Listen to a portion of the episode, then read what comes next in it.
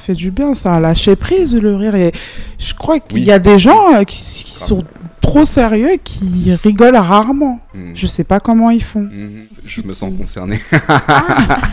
C'est vrai Ah, tu m'as envoyé un missile sans te rendre compte. ah ouais, tu m'as. Bah, Désolé pour la balle perdue. Non, moi, je- non, avec plaisir. Je kiffe.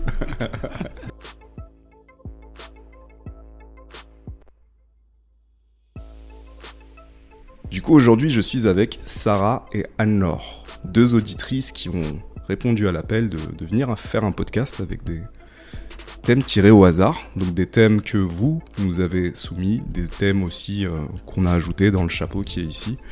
Euh, Sarah et Anne-Laure, merci d'être venues. Mais de rien. Avec plaisir. Comment ça va? Ça va, ça va. Et vous? On sent qu'il y a, il y a le, le stress du début, mais ça va se poser, je pense. Ouais, ça va se poser, puis je pense que les sujets vont nous, euh, nous attraper un petit Oui. peu. Est-ce que vous voulez vous présenter rapidement euh, avant qu'on commence? Euh, oui. Euh, donc moi, c'est Anne-Laure, du coup. J'ai 27 ans. Euh, je travaille dans les énergies renouvelables. Je fais de la musique à mes heures perdues.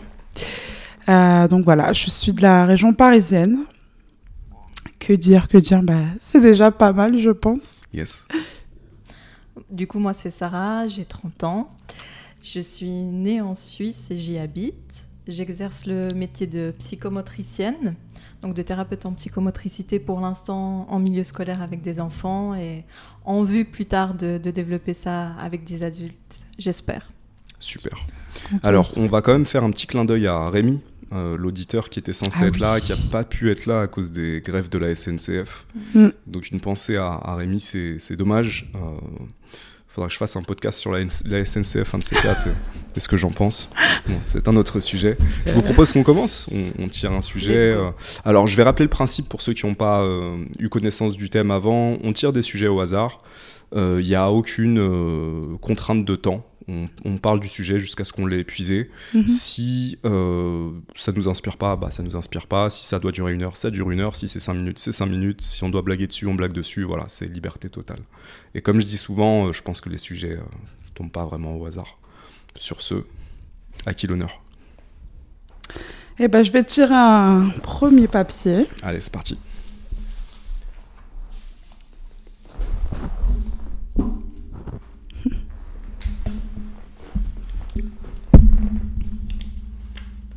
Apprécier la solitude. bah magnifique, on en parlait en, Tiens donc. en off. Je pense qu'il est tombé plusieurs fois celui-là. Apprécier la solitude. Mm. Enfin, Qu'est-ce Ouais. que vous avez à dire sur ça? Bah, je pense que moi, personnellement, que c'est quelque chose d'e- d'essentiel. Euh, il faut apprécier euh, la solitude avant de, de même euh, être bien avec les autres. Il faut trouver euh, son équilibre. Je pense que oui, c'est une chose vraiment euh, essentielle. C'est important. Oui, et puis moi, si je peux poursuivre, Oui, oui. j'ai j'ai l'impression aussi qu'il y a vraiment deux types de solitude. Il y a celle qui est choisie, qu'on utilise pour euh, se ressourcer, voilà, recharger son, son énergie. Et puis après, quand on est prêt à repartir, euh, bah voilà, Euh, on sait qu'il y, a- il y a une présence, il y a des gens qui sont là pour nous accueillir. Et Mhm. puis il y a celle qui est imposée, qu'on ne choisit pas et que des fois on, on subit. On subit. Donc je ne sais pas si c'est une question de, de- de perception. Vous me direz aussi ce que, ce que vous en pensez, mais pour, pour l'avoir vécu aussi, euh, je, je trouve que c'est c'est pas simple, c'est dur de, de se motiver par soi-même, c'est dur de prendre des initiatives seul, c'est aussi euh, c'est pas facile. On a des fois aussi tendance à se, se reposer sur les autres Mhm, mhm. euh, et préserver notre énergie. Puis aussi, c'est agréable en fait de se laisser porter euh, par les propositions de quelqu'un d'autre. Mhm. Donc, euh, je sais pas vous ce que vous en pensez. Euh, alors, moi j'ai plein de choses à dire sur ça. Déjà, on était sur apprécier la solitude. Moi j'ai même envie de dire euh, savourer la solitude. Euh, et ça me parle vraiment parce que je suis là-dedans en ce moment. C'est-à-dire que euh, d'apparence, je fais beaucoup de choses, il y a beaucoup de rencontres, etc. Mais il y a aussi une forme de, de solitude dans ma vie, Mm. dans le sens où, euh, dans mon intimité et dans certains challenges que je traverse, je suis relativement seul. Je dis bien relativement, parce que bien entendu, comme tout le monde, j'ai des amis, mais il y a des choses que. Voilà. Mais, mais il y a aussi ce côté où euh, j'apprécie de me retrouver avec moi-même. Mhm. J'apprécie euh, ces moments où euh, bah, je me ressource en étant seul. Je suis dans une introspection qui me permet de mieux me comprendre. Mhm. Et pour moi, il y a aussi la solitude qui, en fait, est un prélude à euh, des retrouvailles, c'est-à-dire retrouvailles amicales, amoureuses ou autres. Mais euh, ce que je sens, en tout cas, dans cette période de ma vie, c'est que euh, moi, je suis un grand solitaire. De toute façon, Mhm, de base, c'est mhm. comme ça. J'ai besoin de passer beaucoup de temps tout seul. Même quand je suis en couple, j'ai besoin d'avoir mon espace, sinon ça se passe pas bien. Je... Voilà, les mauvais côtés de ma personnalité ressortent. Donc j'ai vraiment besoin de passer du temps seul. euh, je suis un grand solitaire et en même temps cette solitude peut me coûter.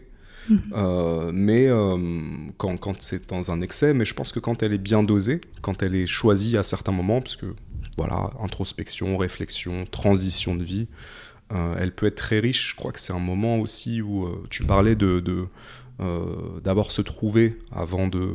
Mhm. Et je crois qu'il y a un truc important. Ouais. Et j'ai envie de retourner le truc aussi en Mhm. disant que les gens qui fuient la solitude, pour moi, il y a comme. euh, il y a la fuite de quelque chose aussi. Quand tu as, Aussi. quand, quand t'as Mm. besoin de remplir toujours. Bien sûr. Ouais. Il y a quelque chose, un manque à combler, ça c'est sûr. Je suis d'accord avec toi, je te rejoins. Mais euh, moi, je parlais de mon expérience personnelle. Avant, j'étais quelqu'un. Je suis devenue solitaire. Euh, j'ai appris à l'être et c'était plutôt quelque chose d'imposé aussi euh, au départ parce que j'ai déménagé. Euh, les amis euh, que j'avais l'habitude de côtoyer euh, sont partis loin eux aussi. Bon voilà, c'est le cours de la vie, chacun fait son bout de chemin. Mais euh, je me suis rendu compte, oui, étant plus jeune, que j'avais beaucoup, beaucoup de connaissances, que j'étais très entourée, mais que je me sentais, que je, je ressentais quand même une forme de solitude. Euh, c'est-à-dire que il y a la solitude, comment la matérialiser? C'est-à-dire que on peut être très entouré, mais euh, émotionnellement se sentir euh, seul, Mhm. Mhm. en fait. Mhm, tout à fait. Et euh, c'est pour ça qu'il faut pas faire l'amalgame avec le fait d'être très entouré, parce qu'on peut aussi, euh, malgré ça, se sentir euh, émotionnellement seul. En fait, c'est ça que. Et en fait, euh, Que je je pense que dire. quand tu es entouré par. quand tu te sens plus seul en étant entouré qu'en étant avec toi-même, C'est pire Oh, encore. c'est horrible. et oui, et donc à ce moment-là, euh, tu, tu, tu apprécies beaucoup plus d'être toi-même qu'avec les autres. Exactement. Exactement, ouais. Et ben c'est comme ça que j'ai appris aussi effectivement dans, dans mon chemin euh, d'appréciation vers la solitude, euh, parce que je me suis rendu compte que que voilà en fait j'étais très entourée avant, mais que que voilà je me sentais pas spécialement soutenue émotionnellement, que je partageais pas forcément aussi les mêmes idées euh, euh, que mon entourage, que voilà c'était euh, vraiment euh, ça sert à rien d'être de vouloir à tout prix être entouré pour être entouré c'est ça que que je veux dire. C'est c'est clair, moi ça me fait penser, bon moi depuis toujours en fait, j'aime être seule et j'ai besoin d'être seule, mais ça n'a pas toujours été très bien reçu, que ça soit dans le cadre familial ou dans le cadre des relations amicales, il y a eu beaucoup d'ajustements à faire.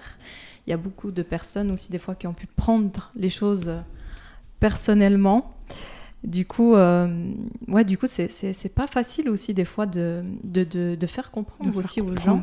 gens. Et certaines personnes, je, me- je me rends compte, ne- ne, ne comprennent pas en fait ce besoin parce qu'elles, elles se rechargent d'une autre manière. Elles se Mhm. rechargent au contact des Mhm. autres. Tandis que, que moi, c'est coûteux pour moi d'aller au contact des autres. Même si j'aime ça, Mhm. je sens que au fur et à mesure, ma, ma batterie euh, s'épuise. Même si c'est des gens que t'aimes beaucoup et que t'apprécies, c'est pas. Exactement, et qui sont le- pleins de, de bonnes intentions. Bien. Ça, je, je le sais très bien. Mhm. Mais euh, ouais, c'est- pas facile. Ça me fait penser également, euh, quand j'étais étudiante, je vivais chez mes parents. Donc je- moi, je suis d'origine euh, italienne, donc la culture italienne, on se retrouve souvent en famille, que ce Mm. soit autour de la nourriture, autour de, Mm. de moments, en tout cas familiaux. Euh, c'est des moments de qualité, c'est quelque chose de très important. Et euh, moi, je sais que quand je rentrais des études, j'avais fait deux heures de train euh, pour aller à Genève étudier. Je rentrais, j'avais qu'une envie. Ce n'était, c'était même manger seul. dans ma chambre. Juste dire bonjour et aller dans ma chambre. Et je Mm. sais que ça, c'est quelque chose qui a dû être discuté parce que bah, mes parents, ils avaient envie d'autre chose en fait. Et Mhm. pour eux, c'était. euh, ils, ils le prenaient personnellement en fait. Hmm.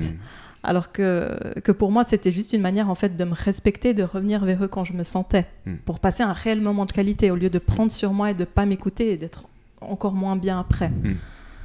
Mhm. Je te comprends complètement parce que je sais pas si vous êtes sûrement comme moi, euh, mais euh, moi je prends par exemple au travail toutes mes pauses seule.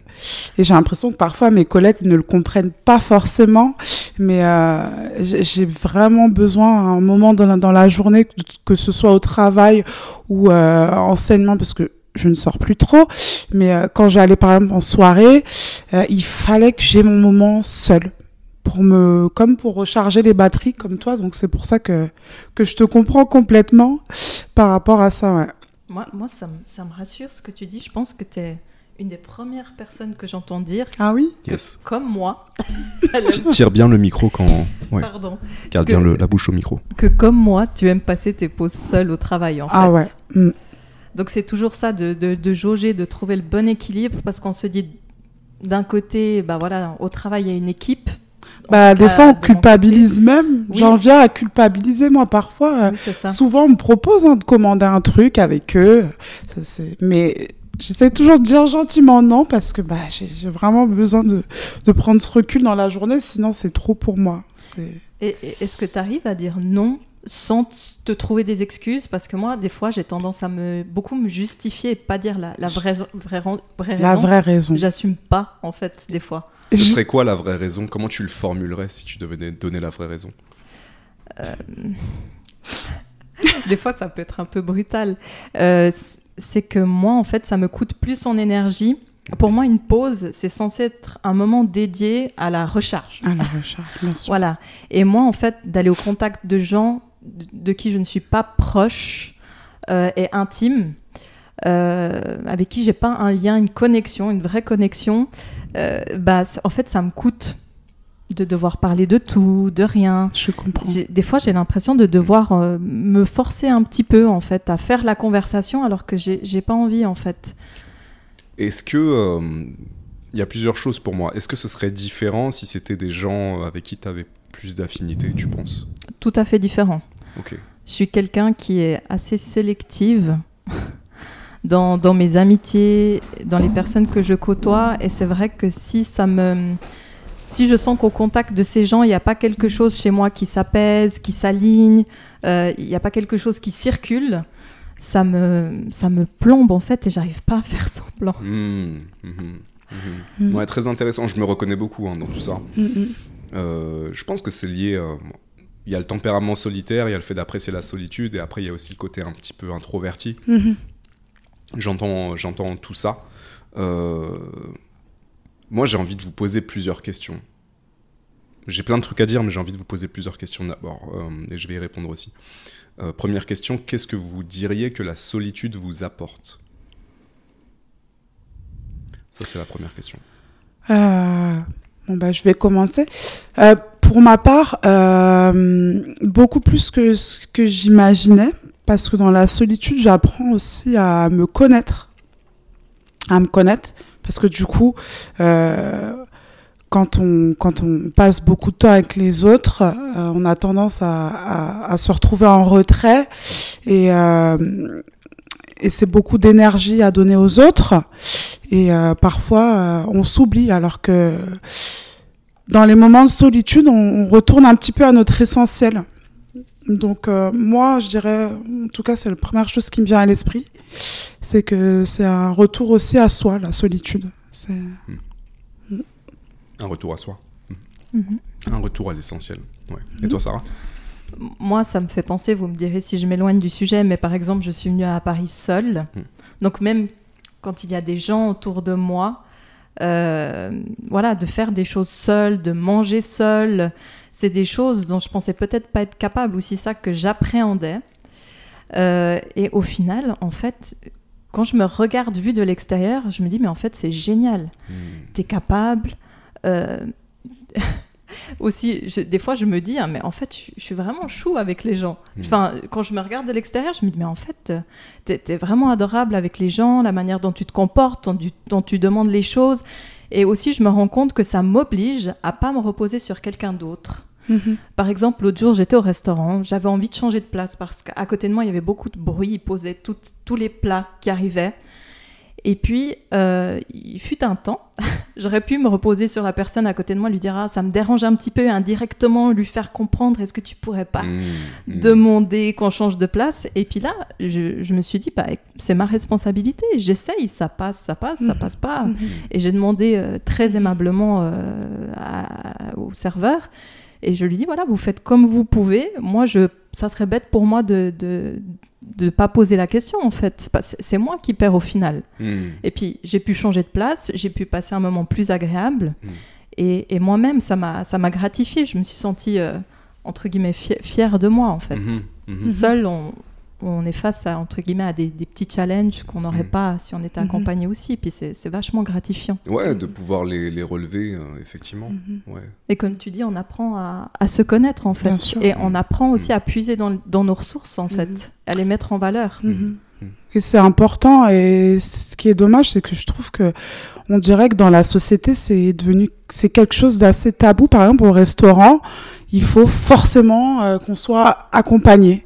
Alors qu'on peut très bien vouloir euh, euh, passer à manger un, un- manger un truc tout, toute seule, quoi, ou tout seul. Tu me fais penser à un truc qui m'est arrivé. Bah, la semaine dernière, je suis allé dans un restaurant manger tout seul. J'étais entre deux podcasts. Donc, je sors de la salle, je vais manger.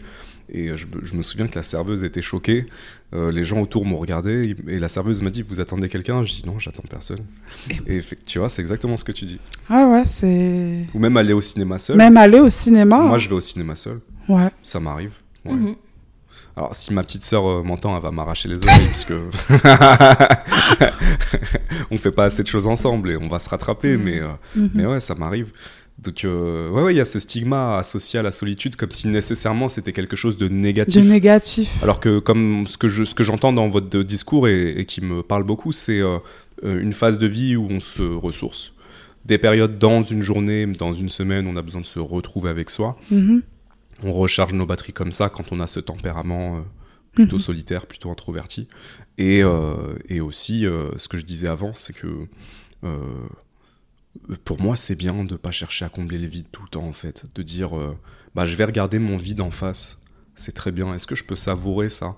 Et pour moi, ça peut être la préparation à quelque chose de plus rempli après. Mhm. Mais si j'accepte pas de regarder ce vide, de le vivre pleinement, euh, et de dire bah, de quoi j'ai envie de le remplir, si je suis tout le temps en train d'essayer de le compenser Mhm. avec des relations pas nourrissantes, Mhm. qui te font te sentir beaucoup plus seul, etc. Enfin, moi, je peux pas, ça me, ça me prend trop d'énergie. Je suis totalement d'accord Ouais. avec toi.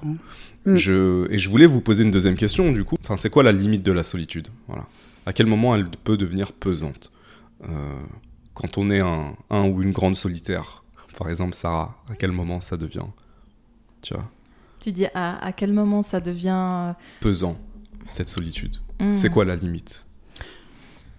Moi, enfin Sarah. Non, ouais, non, il y a beaucoup de choses qui me viennent en tête. Je pose à toutes les deux. hein. Oui, oui.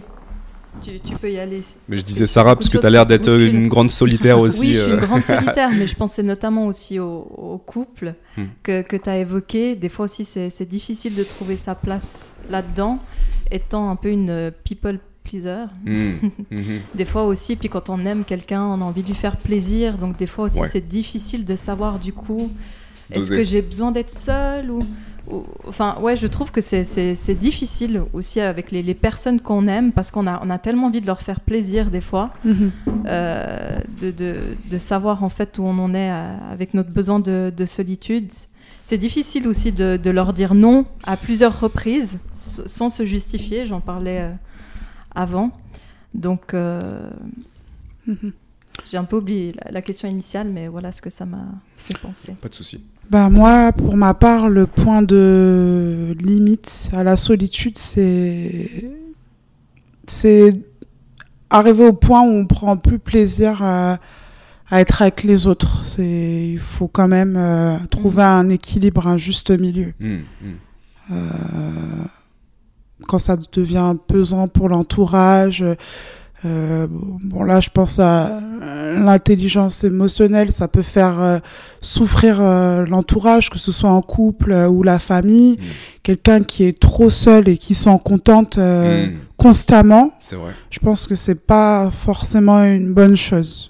Bah ouais, ça peut être euh, pour des gens qui nous aiment, qui veulent Mhm. passer du temps avec nous, par exemple. Mhm. Effectivement, Mhm, ça peut être euh, vexant pour eux. Ouais, complètement. Et, euh, et pour répondre à cette question, personnellement, étant un grand solitaire et un grand introverti, je fais quand même des podcasts où j'invite des gens, où j'ai envie de créer du lien et d'avoir des échanges intéressants, nourrissants. Donc euh, je vais dire qu'en fait, on, est tous, on a tous besoin de liens au final, même si euh, on a des tempéraments plus ou moins introvertis, solitaires pour certains, j'en fais partie. J'ai quand même besoin de liens humains, j'ai besoin d'interactions sociales de qualité bien sûr. bien sûr, plus que de quantité, mais, euh, mais ouais, pour moi, donc, j'ai pas envie de passer une vie de solitude, par exemple. Mhm, Je suis un solitaire, mais j'ai pas envie de passer une vie de solitude. Mhm. Euh, voilà, moi je finirai en disant, en disant ça. Je te rejoins. Ça me va aussi. Prochain sujet alors Je peux y aller? À toi Avec l'honneur. plaisir. Ah oui, c'est toi qui as écrit. Tu vas avoir du mal à lire. Alors. C'est peut-être pas mon euh, sujet. Tu vas. Alors, transi. Ah ah. Ah, je suis désolée. Tu mais dois déchiffrer euh, le, hiéro- le hiéroglyphe. Est-ce que tu arrives à m'aider? Alors si vous êtes deux à pas réussir à lire mon écriture, Euh, transition écologique, écologique, Écologique. ouais. sur la planète. Un, un présent pour. un prétexte Un pour prétexte pour nous imposer des nous choses. un truc imposer des choses. Heureusement que je m'en souviens. Heureusement que tu t'en Heureusement. souviens. Ah, je vous ai dit, j'ai une écriture. ok, la transition écologique, est-ce un prétexte pour nous imposer des choses? Donc du coup, euh, c'est- est-ce que c'est un prétexte pour nous imposer des choses? Euh, Est-ce que c'est important? Euh, Est-ce que c'est... Enfin voilà. Mhm. Euh, je vais commencer. Euh, je j'ai pas énormément de choses à dire sur ça, dans le sens où euh, j'ai juste des réflexions. Première réflexion que j'ai depuis quelque temps, c'est on m'a toujours dit que la Terre se réchauffait, effectivement, donc c'est visiblement c'est un consensus, la Terre se réchauffe. Mhm. Euh, est-ce que c'est nécessairement, est-ce que c'est nécessairement lié aux hommes ou pas? Euh, Je peux pas dire que je sais ou que je comprends. Euh, voilà, je, je vais juste dire que euh, pour moi, j'ai l'impression qu'on est dans un délire collectivement où on a peur du changement. Et où là, la Terre est en train de changer, c'est problématique. Mais est-ce que la Terre n'a pas toujours changé? En fait, il y a eu des Mhm. cycles de glaciation, il y a eu des cycles de réchauffement, etc. Mhm. Donc pour moi, j'identifie quand même une résistance au changement. Mhm. Et, et- et effectivement, dans la question, ce qu'on s'est orienté vers est-ce que ça pourrait être utilisé pour nous imposer des choses ou nous contrôler? Peut-être. Euh, donc ça, c'est une première réflexion. Deuxième réflexion, euh, pour moi, dans transition écologique, il y a aussi le côté, si je laisse le réchauffement climatique de côté, il y a le côté, euh, euh, on peut faire beaucoup mieux. On- Il y a des trucs qui polluent la terre et, et c'est pas du tout nécessaire en fait. Donc ça, pour moi, c'est essentiel Mhm. de faire en sorte de, de résoudre ces histoires de, de pollution, de respecter euh, la planète, la nature, euh, parce qu'on est la nature en fait. S'il n'y a plus de nature, euh, Bien sûr. ne serait-ce que les abeilles, si elles disparaissent, euh, c'est c'est très très compliqué. Mhm. Euh, donc voilà tout ce que ça m'évoque. Mais euh, effectivement, la question est intéressante parce que je trouve qu'on a vite fait de nous manipuler en nous faisant peur. Et je ne parle pas que du réchauffement climatique ici, Ah, ou, de, ou de la transition écologique. Mhm. Je crois que je crois qu'en fait, euh, pour, pour vraiment faire une vraie transition écologique, en tout cas pour vivre de manière plus consciente et en respectant la terre, je pense pas que ça viendra de la peur. Je pense pas que c'est en, en- c'est plus une prise de conscience Plus la prise Ouais. de conscience. collectivement on- qu'on se dise euh, on, Mhm. on peut faire mieux, ça c'est plus possible, Mhm. plus ça effectivement. Moi je, je me méfie de tout ce truc qui, qui vise à, à nous culpabiliser ou à nous faire peur. Mhm. Euh, je crois pas que c'est comme ça qu'on change. Ouais, voilà tout ce que j'ai à dire sur. Je suis d'accord. J'ai pas grand chose à dire euh, sur ça. J'avoue que C'est j'ai- vraiment pas les sujets le qui sujet, m'inspirent, mais euh, je te rejoins mais- quand même. Euh, que c'est pas par l'instrumentalisation euh, jouer euh, avec la peur, comme tu, tu dis que Mm. les choses vont changer, c'est d'abord effectivement, euh, faut avoir conscience, une, une réelle prise de conscience et comprendre aussi que c'est aussi dans son propre euh, intérêt Tout à fait. euh, que, que les choses peuvent changer, oui.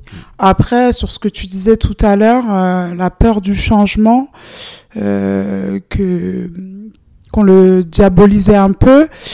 euh, oui et non. Si on parle d'écologie, euh, moi, le fait de savoir que si le réchauffement climatique il n'est pas naturel, moi par exemple, ça, ça m'effraie un peu Mhm.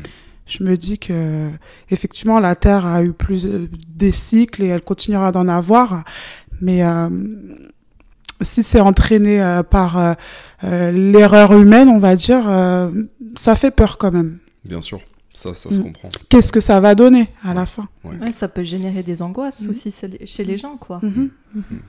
Mais c'est vrai que c'est moi aussi, c'est pas le sujet qui m'inspire le plus. Yes, je comprends. Pareil, hein, pareil. Euh, mais euh, pour moi, toute la question, elle est dans le si. Est-ce Mhm. que c'est causé par l'homme ou pas? Et personnellement, j'ai aucune prétention de dire je sais ou je ne sais pas parce que. C'est- Mais c'est toute la question, Mhm. effectivement. Mhm. Euh, voilà, j'ai pas plus à dire euh, que ça. Je crois qu'on peut passer. hein. Si vous avez fini. euh. Oui, oui. Ouais.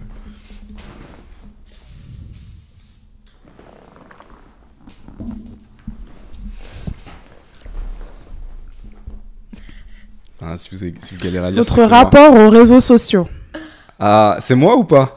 C'est toi. Tu t'habitues, Anne-Laure, à mon écriture. Bien joué. C'était pas facile. Alors, le rapport aux réseaux sociaux, du coup. Hmm, Je pense que ça nous parle tous, pour Mm. le coup. hein. Ouais. Il y a des choses à dire. Hmm. Il y a tellement de, de- de choses à dire. Oui, j'ai beaucoup de choses qui. Moi, moi ça, ça me, ça me fait penser à quelque chose qui me touche personnellement. Euh, c'est un peu mon, mon rapport à l'exposition. Ouais. Euh, des, des fois, euh, j'ai envie, je, voilà, je, la, la mode me passionne. J'ai envie de bien m'habiller, j'ai envie de prendre une belle photo, j'ai envie de l'exposer. Si c'était aussi pour moi, euh, je pourrais même créer un Instagram dédié que à ça parce que j'adore ça. Mhm. Et euh, par contre, ce qui me bloque un petit peu, euh, c'est voilà. Après, mon image n'est plus entre mes mains. Il y a aussi cette histoire évidemment du jugement, du regard des autres. Mhm. Et puis, euh, que- voilà, qu'est-ce qu'on va penser de moi Euh, Parce que tout passe uniquement par l'image, en fait, on me connaît pas. Donc, euh, j'ai pas la maîtrise là-dessus. Et puis, je, je constate quand même sur les réseaux que, enfin, je vois les gens qui sont beaucoup suivis. Il y a des commentaires, mais qui sont durs, quoi. Enfin, je, je trouve que les gens, ils n'ont plus de, de, de limites, en fait. Euh, derrière un écran, ouais, il n'y a, il y a plus de limites, il n'y a plus de respect, il n'y a, il y a pas de considération, on se remet, on se remet pas à la place de l'autre et je trouve que c'est- facile en fait euh, d'attaquer de cette manière et puis ça me, ouais, ça, me- Mhm. ça me révolte un petit peu quoi. Mhm, mhm. Mhm. Je suis d'accord. Quelque chose à ajouter? T'avais beaucoup de choses à dire. Ouais, beaucoup de choses à dire, hein, les réseaux sociaux. euh. Euh, moi, mon rapport aux réseaux sociaux, déjà, moi, je sais, c'est quelque chose qu'il faut que je travaille, Euh, même si je suis pas famous. Il prend beaucoup trop de place, dans le sens où ben, j'ai l'impression des fois de même ne plus être moi-même, euh, de ne plus être moi-même tout simplement. Euh, il y a vraiment un réel décalage, par exemple, et on l'a souvent dit quand on apprend à me connaître et quand on voit ce que je, enfin, quand on apprend à me connaître et ce à quoi et l'idée qu'on se fait de moi euh, à travers les réseaux sociaux en fait. Et et euh, mon rapport voilà aux réseaux sociaux c'est ça, c'est que Cette distorsion. cette distorsion ouais, Ouais. complètement Mm. au niveau de ma personnalité ouais je me sens euh, complètement en décalage et c'est vrai que euh, souvent en tout cas quand euh, je crée des connexions à travers les réseaux sociaux je suis pas forcément à l'aise au final parce que Hum, comment dire? C'est compliqué à expliquer hein. Mhm. Euh, c'est même pas qu'à travers les, les réseaux sociaux après c'est même euh, physiquement euh, Mhm. euh, je peux paraître euh, par exemple je parle pour mon cas personnel hein, Mhm, un peu peut-être euh, et c'est assumé parfois un petit peu superficiel et euh, mais je le dis souvent voilà je, je pense que j'ai pas le, le physique de mes idées et euh, Dans le sens où euh, il y, Dans a le une- il y a une profondeur euh, chez toi que qu'on va pas forcément euh, voir saisir ton- euh, au niveau des réseaux Ouais. sociaux et euh. Mais après, Euh, c'est peut-être euh, c'est peut-être dû à un choix de ce que tu partages et ce que tu ne partages pas aussi. c'est aussi un choix effectivement mais petit à petit euh, j'aimerais me détacher de ça je pense Mm, mm, pour mm. pouvoir euh, être juste moi en fait euh, Mm. Ouais. C'est déjà un gros truc, être juste, toi, tu vois, être juste nous-mêmes. C'est déjà un Mhm. très gros truc. Ouais. Mhm. Euh, c'est très intéressant tout ce que vous avez dit toutes les deux. J'ai plein de choses à dire. Alors, les réseaux sociaux, euh, de base, euh, comment dire, j'utilisais pas trop, moi. J'utilisais pas trop. J'utilisais Mhm. pour. euh, je me souviens que Facebook, j'utilisais pour regarder les informations. euh. je regardais plus la télé, donc euh, je suivais des groupes sur Facebook, ça me permettait d'avoir les infos. mm, Ensuite, euh, Instagram, je me suis dit que c'était cool, mais j'utilisais pas trop non plus. mhm. Et c'est récemment, c'est depuis que j'ai commencé le podcast que je me rends compte à quel point c'est un super outil. Bah, la preuve, vous seriez pas là en fait Exactement. sans ça. Euh, on n'aurait pas été en contact sans ça. Et aujourd'hui, ça a vraiment. euh, Il y a un moment où j'ai eu un déclic, mais c'est vraiment quand j'ai commencé à faire le podcast parce que je me suis dit en fait, ça peut être un super moyen de me connecter à plein de gens, de partager euh, des Mhm. écrits, Mhm. des réflexions et, et de, de- de créer un truc quoi. Et là j'ai vraiment saisi que c'était vraiment cool. Après, euh, je perçois tout ce que vous dites. Euh, le côté, euh, la violence, par exemple, des réseaux sociaux, bah pareil, depuis que j'ai commencé le podcast, je vois, c'est un petit peu la manière dont ça fonctionne avec les algorithmes. TikTok, Instagram, plus ça commente, plus il y a des vues. Mhm. Plus ça réagit, plus il y a des vues. Donc il y a des gens qui vont en profiter pour faire des contenus polarisants exprès, et c'est comme ça qu'ils montent. On en connaît tous, euh, on va pas les citer. Euh, et en même temps, il y a le- il y a l'inverse, c'est-à-dire que, par exemple, dans ce podcast long format où je vais prendre des petits extraits hors contexte, Mhm. j'ai eu des réactions très violentes. Euh, Ah j'ai oui. eu des, mais qui en paradoxalement, qui ont fait qu'il y a des extraits qui ont fait le buzz. Je me souviens qu'il y, a un- il y a un extrait où on parlait de la compétition entre les femmes. Euh, je crois qu'il a fait 600 000 vues celui-là, mais parce que euh, et le nombre de commentaires, on doit être dans je sais Ah bah, ça fait parler entre ça, plusieurs centaines, voire pas loin de 1000. Euh, et c'était moi qui avais dit ce truc-là. Donc du coup, un mec qui parle de ce genre de choses, en plus comme je l'avais verbalisé à ce moment-là, voilà, en fait, euh, effectivement, ça peut être super violent, ça peut être... Et donc il y a tout ça. Euh, et j'ai aussi envie de, rebondir sur un des trucs que tu disais dans la continuité, le côté, la distorsion, l'illusion que ça peut créer. Moi, ce que je ressens beaucoup avec le podcast, c'est comme, euh, et j'en parle très souvent, Mm. euh, c'est... euh, en tout cas, avec ce que je fais, c'est comme une, de- une euh, distorsion, mais dans le sens où on m'idéalise beaucoup. Mm. Et ça me met vraiment mal à l'aise. Mm. C'est-à-dire que, par exemple, certaines femmes vont se faire une image de moi euh, qui, qui, qui me fait peur. Parce que c'est trop. C'est trop idée. Enfin, j'ai des... peut-être j'ai des qualités que je projette, je projette cette lumière, mais en même temps, j'ai envie de dire est-ce qu'on peut redescendre? Je suis juste un être humain. Euh, c'est tout. Mhm, Je mhm, partage des trucs et tout, mais. Donc en fait, ouais, ça, ça, c'est vraiment un truc qui peut amplifier les choses. mhm, ça sûr. peut créer une illusion, Mhm. ça peut, euh, tu peux te créer un- une persona, tu peux, et en même Mhm. temps, ça peut être un, un outil génial, quoi. Mhm, mhm. Euh, je me demande quand même dans les réseaux sociaux à quel point on le fait pour nous et à quel Mhm. point on fait pour les, Pour autres, les autres. pour être vu, puisque c'était un des trucs que tu avais dit aussi.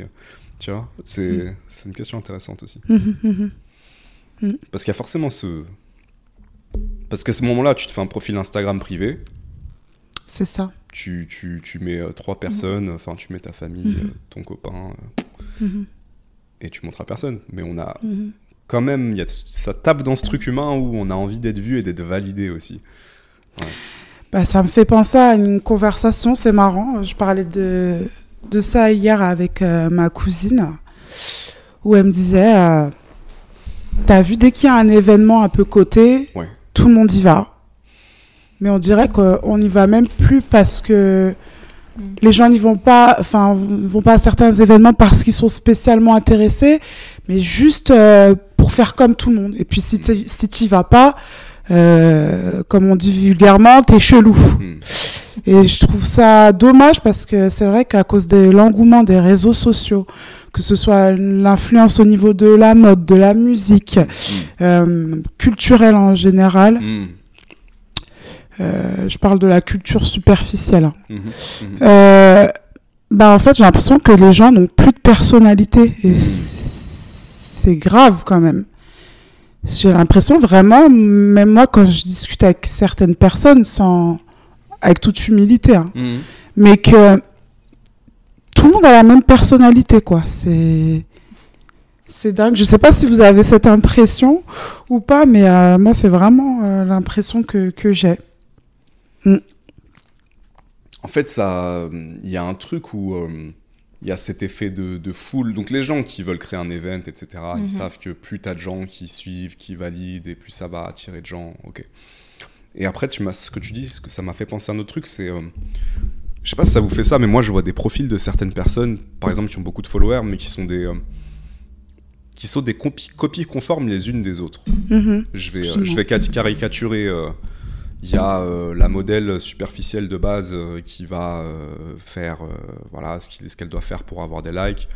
Il y a le mec qui réussit dans le business, qui met des Mhm. photos à Dubaï avec des grosses voitures en train de faire des trucs de. Mais c'est tous des copies conformes. Les... Et du coup, je... parfois j'ai l'impression que ça a tendance à créer ce truc de Mm.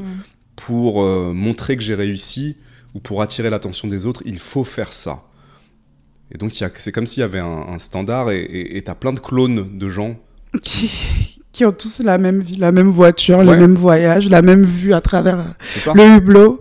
C'est Alors que concrètement, on est tous uniques et on devrait tous avoir Mhm. un, un truc euh, différent, tu vois. bien sûr, je suis, je suis d'accord. Ça, ça même, ça perd même de son charme en fait. C'est et puis d'ailleurs, euh, je vois souvent des pubs, hein, même quand je suis sur YouTube, hein, Ouais, ouais. qui te proposent des formations pour euh, devenir riche On du jour au lendemain. Ah oui. Et c'est marrant, ils ont tous euh, la recette. hein, et bah, c'est généreux, ils veulent la partager. ça, ça, j'y crois pas du tout personnellement. Grave. Non, c'est très matu vu. Mm. Ouais, ouais, ce côté m'as-tu vu en fait qui est stimulé. euh, Mm. Ouais, ouais. Euh, Mais c'est pour ça que j'aime bien quand je vois des gens qui font les trucs différemment et qui Mhm. sortent du. Ça, je kiffe. Mhm, Ouais. mhm. Et par contre, pour les réseaux, alors moi, il y a un truc, il faut que je me confesse. On t'écoute. Euh, je suis un grand fan des mimes. De De mimes. Donc, toutes les, tu sais, les, les blagues euh, sur des photos. ou- Oui. Alors, moi, je spam mes amis et ma famille de trucs drôles. Mais vraiment, c'est faut m'arrêter. ah, ça, par contre, la créativité des gens sur Internet, c'est incroyable. Les trucs parodiques, tout ça, ça, j'adore. Ouais, moi aussi, Ça, ça, me fait marrer. Ah ouais, ça, je Mm. kiffe. Mais il y, a des bons côtés aussi. Hein. Ouais. Sur les Oui, il y a des ça bons permet côtés. de mettre de la lumière sur, sur des choses euh, Mm. qu'on n'aurait pas forcément regardées. Mhm. Mais moi, ça m'évoque aussi quelque chose d'autre. C'est Oui. que j'ai. Je me rappelle à un moment, j'étais arrivée à un stade où je mettais plus de story. Parce que les, les gens ont tendance, du coup, à croire qu'ils qu'ils savent où tu étais, ce que tu as fait, à quel moment. Et euh, du coup, ils se disent euh, du coup, euh, elle m'a pas répondu, euh, mais elle préfère faire ça avec telle personne. Enfin, Mm. et moi, je me rappelle que ça m'a gavé. Et du coup, je mets très rarement maintenant des stories de ce que je suis en train de faire, avec qui, quoi, comment. Et d'un côté, c'est dommage parce que des fois, par pur plaisir, on a juste envie de partager une belle photo, Bien un sûr. beau moment. Ouais. Mais euh, entre guillemets, par peur des, des, des représailles un petit peu, ou, ou- ouais, ou juste pour avoir la, la paix, bah, euh, on le fait pas. Donc, Mm. euh, ça m'a évoqué un, un- ce, ce petit moment de, Mhm, mhm. Yes, de yes. ma vie. Bah, il y a, il y a le fameux, euh, il y a aussi le fameux euh, Ah, un tel a arrêté de me suivre, pourquoi? Ça peut créer des embrouilles, ça. Ah oui. Ouais. Des vraies embrouilles. Ah ouais. Effectivement. Euh, où lui, il suit tel et tel, donc ça veut dire que il est comme ça. ou euh, ton copain ou ta copine a liké le profil de un tel ou de une telle, du coup, Ah ouais. euh, pourquoi ton gros like il est là, là? Qu'est-ce que ça fait? Ouais. Ça crée toutes sortes de, de trucs, ça. Mhm. Euh, Alors moi, je, je- c'est vrai que les- j'envoie beaucoup de bêtises aux gens que j'aime, mais c'est une manière pour moi de montrer euh, mon amour. Mhm. Et j'adore aussi ceux qui m'envoient des choses. euh. Et en même temps, à côté de ça, j'essaie de faire en sorte que, euh, que les réseaux sociaux, ce soit un endroit où bah, je suis plein de gens intéressants. En fait, ce qui est cool, c'est qu'on a quand même Mhm. du choix. Il y a des gens, il y a plein de gens qui font des choses intéressantes, Bien sûr. enrichissantes, intelligentes, drôles, enfin toutes sortes de choses. Et ouais, on peut tous. euh, Ça, c'est cool. Donc ça, ça me plaît. Par contre, c'est et on n'a pas parlé de ça. C'est très addictif. Ouais. C'est incroyablement Mm, addictif. mm, mm. Ouais. Ah, ça, c'est un truc de ouf. Ah oui, une fois que tu commences à scroller, Scroller. Ouais. pour arrêter, comme tu dis, même les vidéos drôles. Moi aussi, Mhm. j'adore ou des fois les, les animaux. Mm, par exemple. Dès que je suis dans ma période, euh, voilà. Mm, C'est c'est difficile de s'arrêter. On n'a plus la notion du temps, en fait. mm. Donc, euh, ouais. Ouais, cette notion de temps, ouais, elle est, elle est perdue, ça, je suis complètement d'accord. Faut voir, euh, moi, je- même moi, hein, j'en ai conscience. hein. Encore une résolution à prendre, mais le, le nombre de d'heures, de minutes qu'on passe sur le, le- le téléphone, c'est C'est effrayant. c'est c'est effrayant en, vrai- en vrai. Mm. C'est- Grave. Même dans le métro, hein, quand on prend les transports, on est tous, euh, C'est vrai, ça m'arrive parfois de regarder les gens autour et de me rendre compte qu'on est tous sur on est téléphone, tous, euh, ouais. On est tous happés par le truc. euh. Ouais. Ouais. C'est malheureux. Même quand il y a un feu d'artifice, des beaux événements, un beau paysage, avant de voir la chose soi-même, eh ben on, on va euh, d'abord la voir à travers l'écran parce qu'on veut à tout prix le, le filmer ça. C'est ouais, je me rends compte, c'est c'est chaud quand même. Ouais, c'est vraiment dommage. C'est comme si dommage. on était euh, là sans être là. On- Exactement. Comme si on vivait le truc par procuration pour avoir l'image, la photo, Mhm. la story, le snap. Mhm. Il y, avait une vidéo récemment, bah, c'était le nouvel an, euh, sur les Champs-Élysées. Ah ouais, tous les téléphones. Tous les téléphones. Ah ouais, mm, je me souviens. Mm.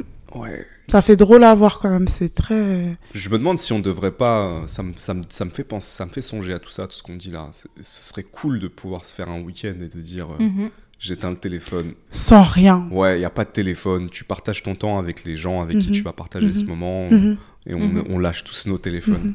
Et juste on, on se fait un, on, on est là quoi. On est Mhm. vraiment, mais vraiment présent. Mhm. Mhm. Ouais. Mais moi, je le fais des fois. Ou des fois, euh, je, je sors marcher seule. Après, voilà, je- j'ai ce réflexe d'écrire à certaines personnes pour dire si jamais je suis pas joignable, ouais. je coupe. Mais ça m'arrive souvent hein, de dire ce mot je coupe. Si jamais je coupe, je vais me ressourcer. Comme Mhm. ça aussi, j'ai pas tendance à m'inquiéter. Et si jamais on doit me joindre Et si jamais. Mhm. Non, c'est un moment qui est juste pour moi. Mhm. Et puis, euh, justement, aussi, ça, ça me fait rire ce que vous dites dans le métro aussi, tous ces gens sur les téléphones. Bah, par exemple, à Paris, je me suis dit, je prends un livre à chaque fois que je suis dans les transports ou que je m'ennuie ou que je sais plus où regarder parce que je me sens seule, tu prends le livre. Mhm. Voilà. Mhm. Donc, euh, c'était mon petit challenge et euh, ça se passe plutôt, plutôt bien. Yes. Mm. Euh, ce que tu disais, ça m'a fait penser à un ami, vu que je suis actif sur Instagram, et c'était quand j'étais en Suisse, justement. Il y a un Mhm. week-end où j'avais pas posté de story. Et c'est un de mes amis les plus proches. Il m'a appelé. Il m'a dit Mourad, tout va bien. Ouais, c'est ça. T'as pas posté de story. Ça va Il se reconnaîtra, c'est Karl. Euh, Est-ce que ça va? Mais du coup, ça m'a touché, ouais, effectivement. Mm. Ouais, Mm. ouais. Euh, moi, j'ai plus rien à dire sur ça. Je Non, pense que ça- c'était très intéressant ce qu'on a dit, ouais. Mm. Allez, next. À toi.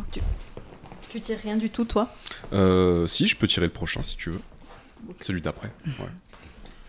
Alors. Être un people pleaser. Ouh. Ouh. Qui a écrit ça On se le demande. Qui a utilisé ce terme Alors, qu'est-ce que c'est auparavant déjà Un people pleaser, c'est quelqu'un qui est très gentil euh, et qui veut toujours satisfaire les autres au point même d'aller contre ses intérêts, contre ses envies, Hmm. euh, par peur de, de- de décevoir, de blesser Mhm. ou simplement de dire non. Redites-moi le terme parce que ça. People pleaser. People pleaser. People pleaser. Ça te parle? Euh, pas pour mon cas personnel, mais euh, en fait, je conseillais une, une amie très proche Ouais. Qui est là-dedans? Euh, par rapport à ça, justement, c'est c'est- c'est marrant que, que ça revienne sur le tapis. Il n'y a pas de hasard. Mais euh, ça, pff, c'est. c'est- Ça doit être pesant à la longue de donner tout le temps son, son énergie euh, Hmm. sans recevoir, en fait. C'est C'est une qualité, je c'est dirais, aussi une qualité. et à la fois un fardeau. Moi, je pense que c'est une qualité à laquelle il faut trouver un équilibre. C'est Mm. ça, oui. Question de dosage Mm. et de limite. Moi, je suis euh, naturellement un people pleaser. En fait, j'ai été, euh, je pense, que j'ai été conditionné à être un people pleaser. Donc de base, euh, je suis, un- j'étais un, un- un garçon très timide et j'avais absolument peur de dire non ou de. Mais je pense que ça vient de mon éducation qui a été stricte où, où c'était pas vraiment toléré pour moi d'être en colère par exemple ou d'être triste. Et du coup, il fallait toujours que je fasse attention, par exemple, à mes parents. Et ça, ça a créé un conditionnement Mhm. euh, où, euh, bah, Mhm. pour qu'on pour qu'on m'aime, il faut pas que je provoque des émotions négatives. Mhm. Et donc, ça veut aussi dire que j'ai pas le droit d'exprimer les miennes. Mhm. Donc, j'ai fait tout un, un- Il y a eu toute une prise de conscience de déconstruction de ça. Mais en Mhm. fait, c'est très dur parce que c'est profondément ancré. Mhm. Euh, et en fait, il y a un moment où j'ai, euh, en grandissant, avec la maturité, appris à dire non. Alors, le bon côté du people pleaser, c'est d'être diplomate. Généralement, le people pleaser, c'est quelqu'un qui est diplomate, qui sait mettre les formes. Le mauvais côté, c'est quand il n'est pas capable de dire non, mais qui fait des choses qui lui coûtent. Euh, ce que j'ai beaucoup fait, Mhm. euh, ce que je fais de moins en moins, même si je disais c'est très ancré, ça veut dire que parfois, je vais dire oui par défaut, parce que je suis comme ça.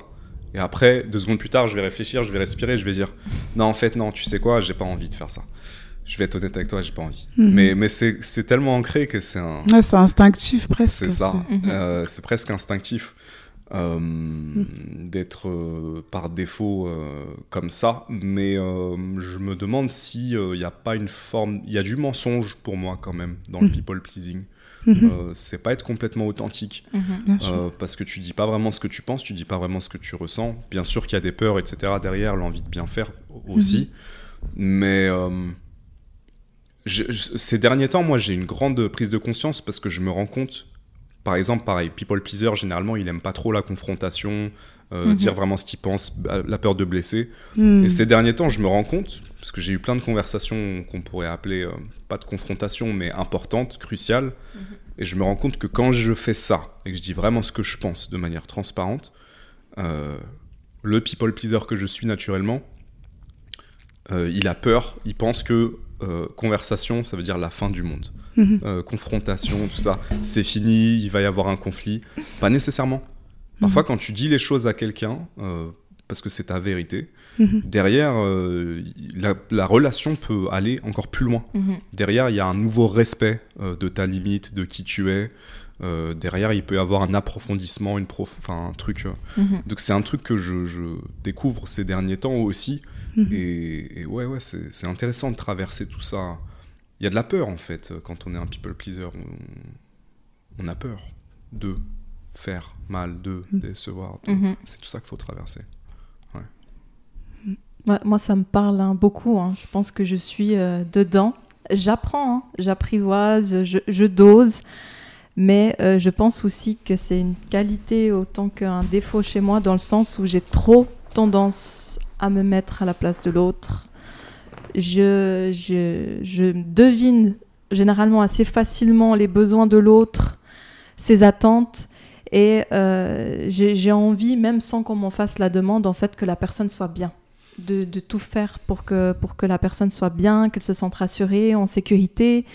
Donc, euh, je peux mettre beaucoup d'énergie, en fait, euh, au service d'une personne qui me l'a même peut-être pas trop demandé. Hmm.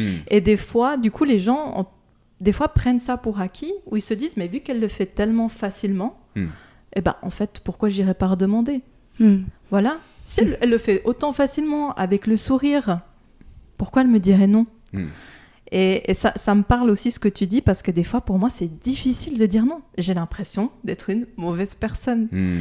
Euh, et, et je me, et je me dis aussi, euh, j'ai pas envie d'entrer dans un conflit, j'ai pas envie d'avoir une discussion inconfortable, ce que j'apprends à faire. Et je me suis rendu compte récemment, en fait, que n'y a pas mort d'homme après ces discussions inconfortables et que même ça te fait gagner en estime en fait pour toi. Euh, ça te fait, enfin, tu te respectes d'autant plus et puis en fait tu te rends compte que l'autre en face, euh, ok. En fait, les autres prennent l'espace que tu leur donnes. Voilà. C'est Donc, ça. C'est ça. au, au final, c'est à toi de poser tes limites. Et une fois que c'est fait, mais et si c'est en plus c'est bien fait, en général, les people pleasers le font avec euh, des formes, de la bienveillance. Mm. Comme tu disais, il y a ce côté aussi très diplomate. Et ben, on se rend compte en fait qu'une fois que c'est posé, ben, les gens respectent en fait. Et moi, j'ai cette tendance à croire que non, en fait, on va m'en vouloir. Et du coup, on va penser que je suis une mauvaise personne ou que je suis égoïste parce que j'ai posé une limite. C'est ça qui est le plus fou, euh, c'est que c'est cette croyance du people pleaser de penser, je l'ai, je l'ai aussi, hein, que l'autre va t'en vouloir quand tu poses la limite. Alors qu'il y a des gens qui veulent juste que tu leur dises, c'est tout. Mais oui. C'est merci de m'avoir Ouais, dit. bah, euh, fallait ou fallait me le dire. Ouais, c'est tout, tu vois. Et j'a- j'a- j'adore ces moments où la personne en face te dit, mais t'inquiète, y a pas de souci, il fallait me le dire, merci, tu vois. Et là, t'as la croyance euh, du people pleaser qui explose euh, de, de- de dire, euh, ah, mais Mm. comme tu dis, il y a pas mort d'homme en fait, euh, Ouais. je suis toujours en vie. Mm.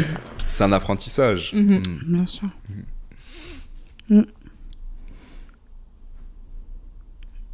on, on part sur autre chose. Allez, je tire. Très intéressant.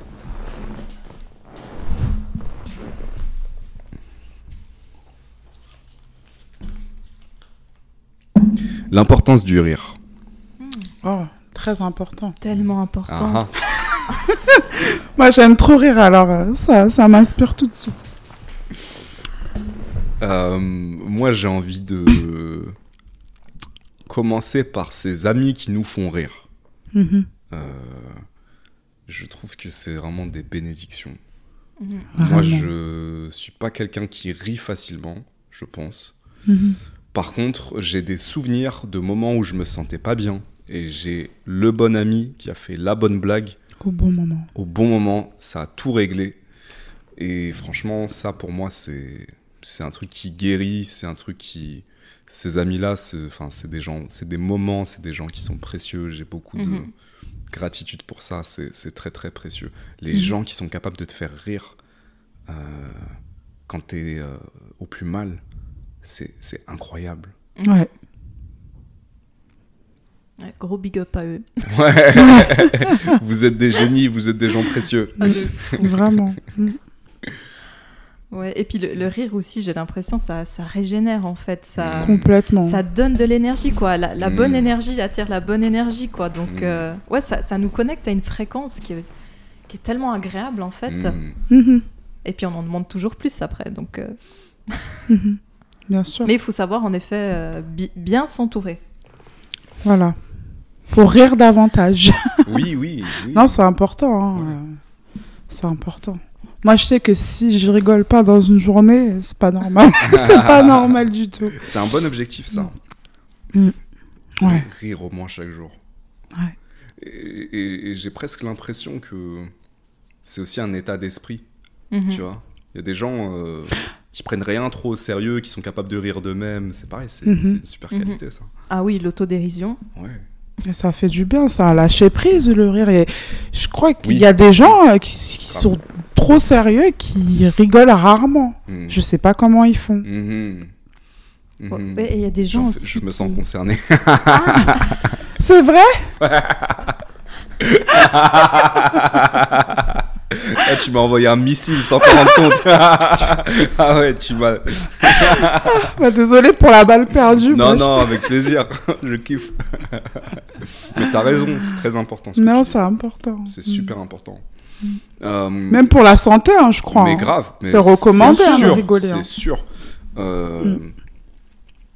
Quand j'ai vécu en Australie, à un moment, j'ai travaillé avec des, euh, des latinos Mhm.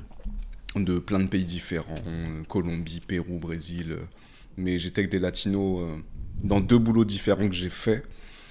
Et en fait, et à un moment, j'étais avec des Mexicains. Alors les Mexicains, eux, ils blaguent sur tout, tout le temps. Ah ouais? Ils blaguent sur la mort, euh, sur la vie, sur les problèmes, sur tout. C'est Mais c'est non-stop. Et franchement, je crois que ouais, j'ai jamais autant rigolé. Euh, et c'était incroyable, mais c'était vraiment un état d'esprit, c'est-à-dire qu'ils étaient tout le temps en train de se vanner. Mhm. Beaucoup d'autodérision. Beaucoup, et d'ailleurs chez les latinos, ça c'est très, c'est, c'est qu'on on, a- on appelle les gens par rapport à leur physique. Mhm. Donc le, le gros c'est gordo ou gordito, Gordita. ou le- Ah. voilà le petit c'est, euh, enfin il y a plein de manières, le, le maigre euh, c'est flaco ou Mhm. flaca ou flaquito, flaquita. Et donc ça pourrait être euh, perçu comme étant euh, euh, du jugement et tout, mais eux en fait ils s'en foutent. Mhm. Dans leur culture c'est comme ça, Mhm. et, et ils sont tout le temps en train de blaguer sur tout. Mhm. En tout cas Ouais. les, les Mexicains, avec eux j'ai jamais autant rigolé. Ouais. Mais vraiment, mais, mais aucune limite quoi dans leur humour. C'était vraiment. Mm. Ah, j'ai, j'ai, j'ai Je devrais bien m'entendre avec euh, le peuple mexicain alors. Tu m'étonnes. Mais chez les latinos, c'est beaucoup comme ça. J'ai un ami euh, salvadorien qui m'expliquait qu'en fait, c'est des pays où euh, c'est dans la culture parce qu'en fait, il y a eu des moments tellement difficiles dans leur histoire que. Mhm. Et aujourd'hui encore, que en fait, c'est dans la culture de, de rire chaque jour. C'est Mhm. une manière de, Mhm. de tenir en fait. Mhm. Tu vois. Mais, mais je, ouais, je trouve ça. Tu m'as vraiment fait tilter sur ce côté changement de perspective en fait. C'est une perspective. C'est un état d'esprit. C'est. Est-ce qu'on est obligé de tout prendre au sérieux? Non. Pourquoi? C'est un choix.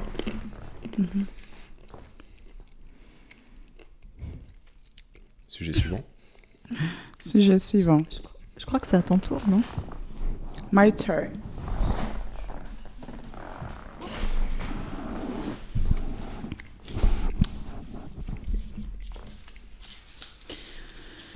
Alors, est-ce important que votre meilleur ami vous soutienne dans tout ce que vous faites? Non. oui et non. Enfin, si c'est important, excusez-moi, je réponds spontanément. Ça vient Euh, du La réflexion est en cours. à l'échelle personnelle, forcément, Ouais. pour n'importe qui, euh, c'est important que, que Ouais. notre meilleur ami nous soutienne. Hmm. Mais il faut quand même euh, garder de la lucidité et euh, de l'objectivité. Ça doit pas être dans tout et dans n'importe quoi. Et je pense qu'il est surtout là le rôle euh, du meilleur ami, c'est de savoir euh, soutenir l'autre quand il faut. C'est pas euh, quelque chose qui doit être automatique. Enfin, comment dire?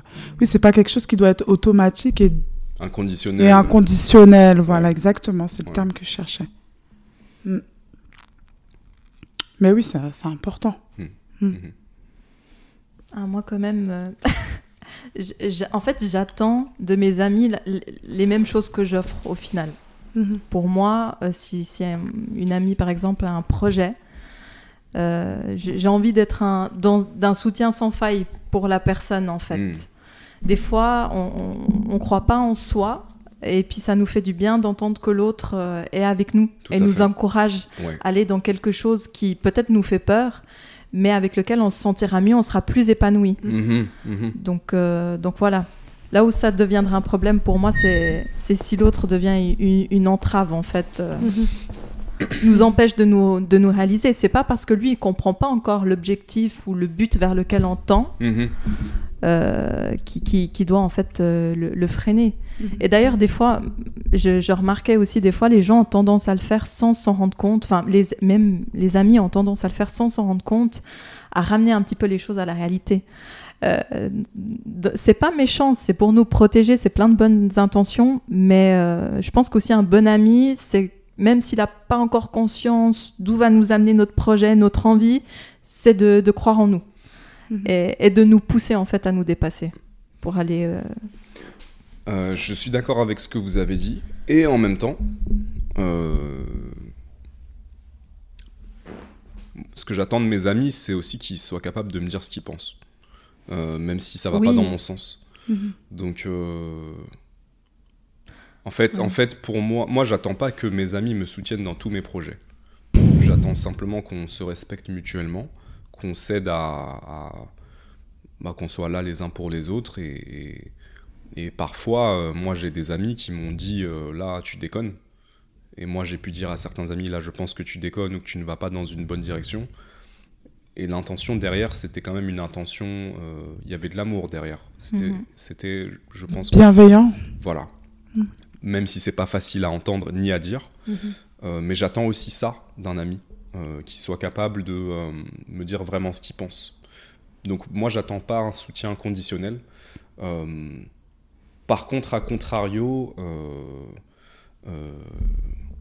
quelqu'un qui essaie de, comment dire, en tout cas qui te qui, qui- qui tente de te convaincre que tes rêves ne sont pas à ta portée ou que t'es pas assez bon. Ah, tout ça, je suis pas d'accord. ça. voilà, ça pour moi c'est pas un ami et c'est des gens, c'est des gens Mhm. qui n'aident pas, qui t'aident pas à accomplir ce que ce que tu veux accomplir et puis euh, réaliser ton bonheur tout Mhm. simplement. Mais euh, mais voilà. Mhm. Euh, ouais, j'attends pas le soutien conditionnel de mes amis. Par contre, j'attends de mes amis un rapport de d'honnêteté et, et c'est ce que Mhm. j'essaie de donner un, Mhm. un maximum aussi. Voilà. Et, et mes amis sont aussi là pour me rappeler quand je suis pas complètement honnête. Par exemple sur le podcast. Mourad, t'as dit ça, t'es un mytho. Prochain podcast, je dois corriger. Oui, j'avoue, j'avoue que je suis un peu un escroc sur ça. Donc, euh, ouais, voilà. Mais pour Voilà moi, ça, c'est être soutenant aussi. Ouais, c'est vrai. Tu vois Ouais, ça me fait penser, on me dit souvent, c'est sûrement vrai, qu'en amitié, je suis... Déjà, j'ai très peu d'amis, mais les amis que j'ai, c'est des amis très proches, et c'est vrai qu'on me dit souvent que je suis dure. Mais euh, je, je, c'est peut-être vrai, peut-être que je devrais parfois mettre plus euh, la forme, mais dans le fond, euh, c'est de la bienveillance. Je pense que c'est pas parce que on tient à quelqu'un et qu'on est très ami avec quelqu'un qu'il faut euh, toujours caresser la personne dans, dans le sens du poil. Non, on est bien d'accord. Déjà, ça peut être dangereux pour elle. Mhm. Tout à fait. Et euh, c'est vrai que parfois je suis dure, mais c'est comme tu dis, je te rejoins, c'est important avant tout euh, d'être honnête. D'être honnête. Pas, faut, pas dire forcément ce qui va faire plaisir. Mm. Mm. C'est, c'est ça. Après, il y a, il y a une manière de dire les choses. Il y a une manière de dire Tu les peux, choses, voilà. effectivement. Tu peux, faut- tu peux amener de la diplomatie, tout ça. Ouais. Mais, euh, mais ouais, j'attends, j'attends de mes, mes amis qui me Mm. disent la vérité.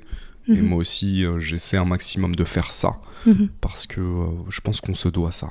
Si on peut pas avoir la vérité de, de nos amis, euh, c'est difficile de l'avoir ailleurs. Après, encore plus, je pense. En tout Mhm. cas, ouais. Moi, moi aussi, je pense aussi des fois qu'il faut accepter que la personne en face n'est pas prête à entendre ce qu'on a envie de lui dire et qu'elle est en train de faire son cheminement, qu'elle est à un certain stade. Et même si on est persuadé qu'une autre option serait la meilleure pour elle ou que ce qu'elle est en train de faire, c'est pas la bonne chose, si la personne en face me dit qu'elle elle a besoin d'essayer, elle a besoin d'aller au, au bout des choses, de Mhm. voilà, Mhm. je, moi voilà, je la soutiens hmm. en fait, Mhm. et je serai là Mhm. quoi qu'il arrive. De cette manière, tu soutiens son évolution, en fait. Oui, Mhm. oui. Sans, sans juger. Ouais, c'est, je pense que C'est une sage perspective. Parce que des fois, je me dis aussi, nous, ça nous démange de dire des choses aux Mhm. autres, mais au final, on le fait pour qui? Est-ce qu'on le fait vraiment pour eux? Moi, des fois, je, je me demande avec... euh, enfin, j'essaie toujours d'être attentive avec mes amis quand je veux leur faire part de mon ressenti. Si c'est parce que moi, ça m'agace de toujours entendre la même chose, Si ça va vraiment être profitable, en fait, pour la personne en face. Hmm. Mais c'est pas simple, hein. c'est Mhm. clair. Et la question, euh, c'est aussi euh, que ce que tu posais, est-ce qu'elle est prête à l'entendre? Est-ce que cette personne est prête à accueillir? Peut-être que c'est pas le bon moment. Et Mhm. euh, quand je regarde certains de mes amis qui sont, euh, disons, qui sont plus âgés que moi, qui ont une grande maturité, qui ont suivi euh, mes, mon évolution, mes cycles, etc. Aujourd'hui, avec le recul, on n'en a même pas parlé, mais je sais qu'ils me voyaient faire certaines choses, qu'ils savaient que c'était pas pour moi, Mhm. mais qu'ils ont accepté de se dire laisse Mourad faire son Mhm. truc, Mhm. c'est c'est pas son truc, on en parlera plus tard, Mhm. mais il a, il- tu vois, ces amis qui sont capables de manière euh, de te laisser faire ton truc et en même temps d'être là après, mais sans te juger. Je trouve que c'est Ah. sage aussi. C'est aussi une manière de Ouais. laisser l'autre grandir aussi, C'est Mhm. ça, ouais. Mhm.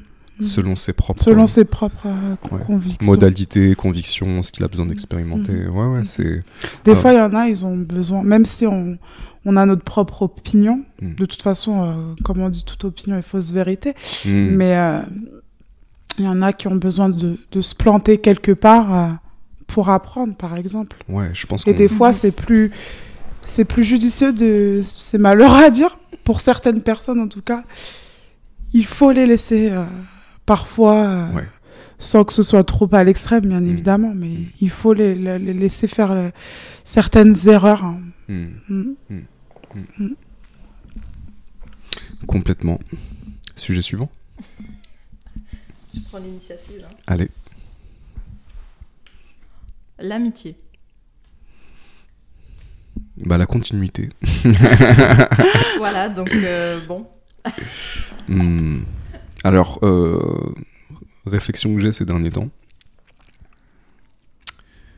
Je suis un homme riche euh, en amitié et j'ai beaucoup de gratitude pour ça. Alors c'est marrant parce qu'on a commencé en parlant de la solitude Ouais, c'est- Et on bascule sur l'amitié. ouais. et donc grand solitaire, mais euh, j'ai des vraies amitiés Euh, tout en étant un grand solitaire, tout en passant pas énormément de temps euh, avec des gens tout le temps, tout ça, mais j'ai des Mhm. vraies amitiés, j'ai des, j'ai des rapports de, de, de- de- où il y a vraiment énormément de confiance, de l'amour, euh, de l'ouverture d'esprit. J'ai Mhm. des amis dans aux quatre coins du monde parce qu'on a vécu des choses fortes ensemble dans mes expériences précédentes de vivre à l'étranger, de voyage, tout ça. Mhm. Et j'ai beaucoup de gratitude pour ça en fait. je, je me sens très chanceux. Euh. On, on parlait de solitude, on parlait de la solitude dans le côté euh, on apprécie la solitude, mais on, on a moins parlé de la solitude imposée. Je Mhm. sais qu'il y a des gens qui sont extrêmement seuls, euh, qui n'ont pas de famille ou aucun rapport, contact avec leur famille, qui se sont, sont sentis abandonnés par des amis. Qui, enfin voilà, j'ai du mal aujourd'hui à imaginer cette solitude imposée parce que euh, en fait j'ai cette richesse dans ma vie de vraiment avoir des, des amitiés fortes, euh, sincères avec des gens incroyables. Et pour ça, j'ai énormément de gratitude et c'est pour ça que j'ai commencé en disant que je, je me sens vraiment riche euh, en amitié. Donc euh, c'est un truc qui, qui colore vraiment ma vie. Voilà. Euh, ouais, ouais, ouais, donc c'est très important pour moi. Il n'y a pas besoin d'en avoir beaucoup, Mhm. mais d'avoir des amitiés de qualité, c'est une belle manière de voyager hein, dans ce, ce- Bien ce- sûr. ce- ce- enfin, cette aventure folle qu'est la vie. Mhm. C'est indispensable. Bien sûr, c'est essentiel, c'est les vraies richesses ça pour moi. C'est pas matériel, c'est vraiment euh, les connexions qu'on peut avoir euh, pour sur notre passage par rapport à notre passage sur terre, elles sont plus essentielles euh, et plus profondes que tous les biens qu'on peut avoir euh, c'est inestimable. Euh, Moi aussi, je prends l'amitié comme quelque chose de très au sérieux, mais vraiment très Mhm. au sérieux. C'est. euh, Ah oui, je ne parle pas bien dans le micro. C'est je mieux. ouais, je prends l'amitié comme Yes. quelque chose de très, très au sérieux. C'est euh, c'est un prix qui est inestimable. Hmm. Tu peux avoir un super boulot, Mm. beaucoup d'argent, avoir le schéma de vie que, que tu espérais, mais ça a pas la... moi, pour ma part, en tout cas, ça n'aurait pas la même saveur si euh, j'avais pas euh, les amis que j'ai dans Mhm. ma vie, ça c'est sûr. Mhm. Mhm. Tu m'étonnes. Mhm. Et c'est la, la famille du cœur. Comme on dit, on choisit pas sa famille. Mais celle qu'on choisit, elle est... Mais par contre, ses amis, on a le, le pouvoir de. De, de- de pouvoir les, les, ch- les choisir et constituer, on va dire, le, Mhm. euh, l'environnement euh, euh, l'environnement avec les, les personnes euh, qui, qui nous apportent des choses, qui nous apaisent, avec qui on, sent, euh, on se sent être soi-même en fait. Mm. Quand on est avec eux, avec qui on ne doit pas faire d'efforts, avec qui c'est pas coûteux. Donc c'est tellement précieux. Hmm. Mhm. Et euh, je pensais aussi que c'est marrant parfois comment certaines amitiés se font. Parfois c'est improbable. Mhm. Mhm. Mm. Euh, mais vraiment. C'est-à-dire que ça peut commencer. euh, je me souviens un, un ami que je sentais pas du tout. Je le Ah. voyais, je, Ça je, commence me dis- je voyais sa tête, ça. ouais, je lui disais, lui, je le sens tellement pas, j'ai pas envie de lui parler. et un jour, on a parlé, et en fait, le mec, il est incroyable, et on est devenus des amis, on est restés amis, enfin, Mhm. des trucs euh, parfois complètement euh, improbables. Mhm.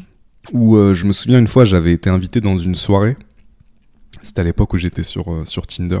Il y, a une, il y a une nana qui me dit qu'elle fait une soirée chez elle euh, avec des inconnus. Je me dis, bon, c'est marrant, je fais rien ce soir, j'y vais. Ça s'est très très mal passé. ça s'est tellement mal passé que je suis parti de la soirée. Et, en fait, je, je me suis embrouillé et je leur ai dit non, mais je reste pas dans votre soirée, c'est n'importe quoi. je m'attendais pas du tout à ça. Mais vraiment, euh, c'était vraiment. Une, elle est, la, la meuf qui organisait était exécrable avec tout le monde. Non. Ah Donc il y a un moment où j'ai dit ouais, tu sais quoi, j'ai- j'aime pas ton comportement, je vais partir. Mhm. Euh. Et en fait, je suis rentré euh, et, et en fait, juste avant moi, il y a un autre mec qui s'était embrouillé euh, dans la soirée. du, du coup, on, on se retrouve sur le chemin de la gare. Ouais. On a commencé à parler, on est devenus potes. Donc c'est trop marrant comment ça s'est fait. Ah ouais. par hasard. Ouais, tu vois, il y a des euh, il y a des trucs qui sont ouais, comment certaines amitiés se font par parfois c'est Mm. C'est marrant ça. ouais. Mm. Ce qui nous rapproche aussi dans certains moments. Mhm. Euh, ouais. L'amitié, c'est fini. Je crois qu'on bascule sur autre chose. Allez, Ouais. sujet suivant. Ah, ce papier, il est trop propre pour que ça vienne de moi. L'influence du regard des autres sur l'estime de soi. Hmm, C'est vaste question. sujet.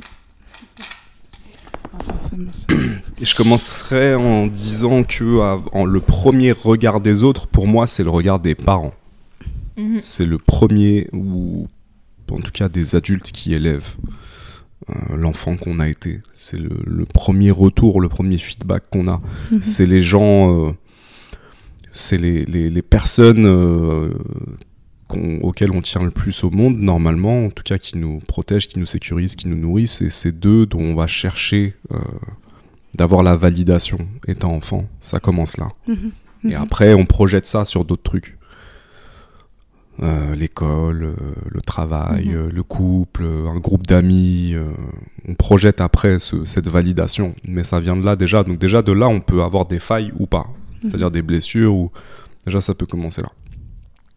Ensuite, l'importance du regard des autres.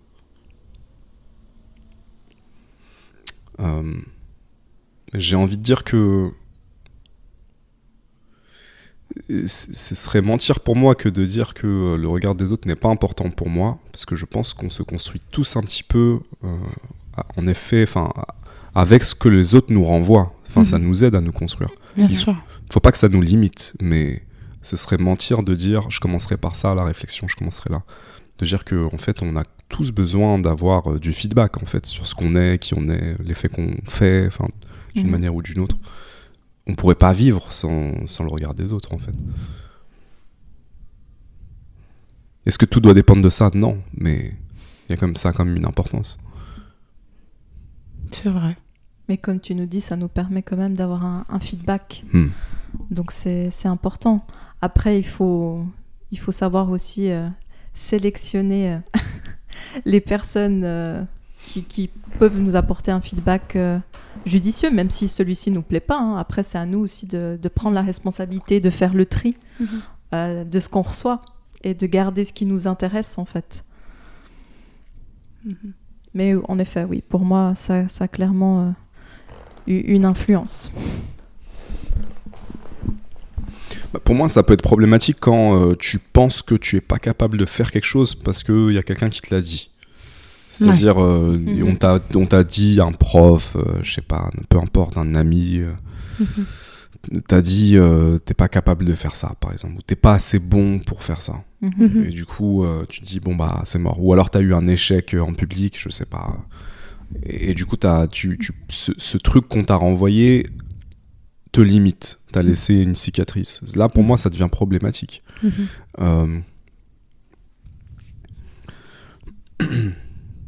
Mhm. Ça, ça me fait penser aussi, ce qui est dangereux, c'est des choses des fois qui, qui restent ancrées. Hmm. Euh, Après, on développe des automatismes dans le sens où on s'empêche de faire, mais on ne sait même plus d'où ça vient. Mais on sait, on sait qu'on n'est pas capable, mais on ne sait plus pourquoi en fait. On n'arrive plus à identifier la, la source. C'est vraiment des croyances, je trouve, qui peuvent nous mener la, la vie dure. Ouais, Moi, ouais. je, je remarque, j'ess- j'essaye tous les jours de, Mhm. de déconstruire ça.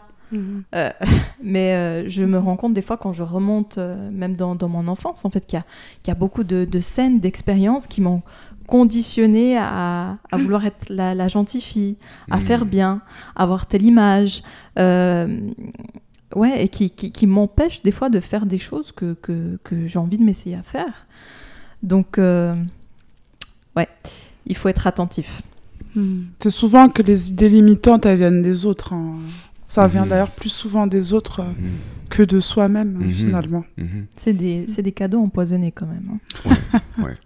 Euh, après, parfois, c'est aussi, euh, c'est pas forcément mal intentionné. Parfois, Mm. c'est euh, C'est sûr. des gens qui veulent nous protéger. euh, parfois, euh, les parents qui te mettent des limites, c'est parce qu'eux-mêmes on, on- veulent te garder en sécurité. Enfin, ils ont certaines. Mais euh, effectivement, c'est bien de pouvoir les remettre en question, ou voire même d'aller les titiller. Moi, je, je parle beaucoup de. Je suis conscient de mes peurs, mais j'aime bien aller euh, Mhm. les chercher en fait. Mhm. Je sais où elles sont et j'y vais. C'est genre, euh, allez, ok, on va danser un petit peu avec la peur. On va danser avec la croyance limitante. Allons-y. Qu'est-ce qui va se passer? Est-ce qu'ils ont vraiment raison? Euh, Est-ce qu'elles ont raison? Allons-y, vérifions.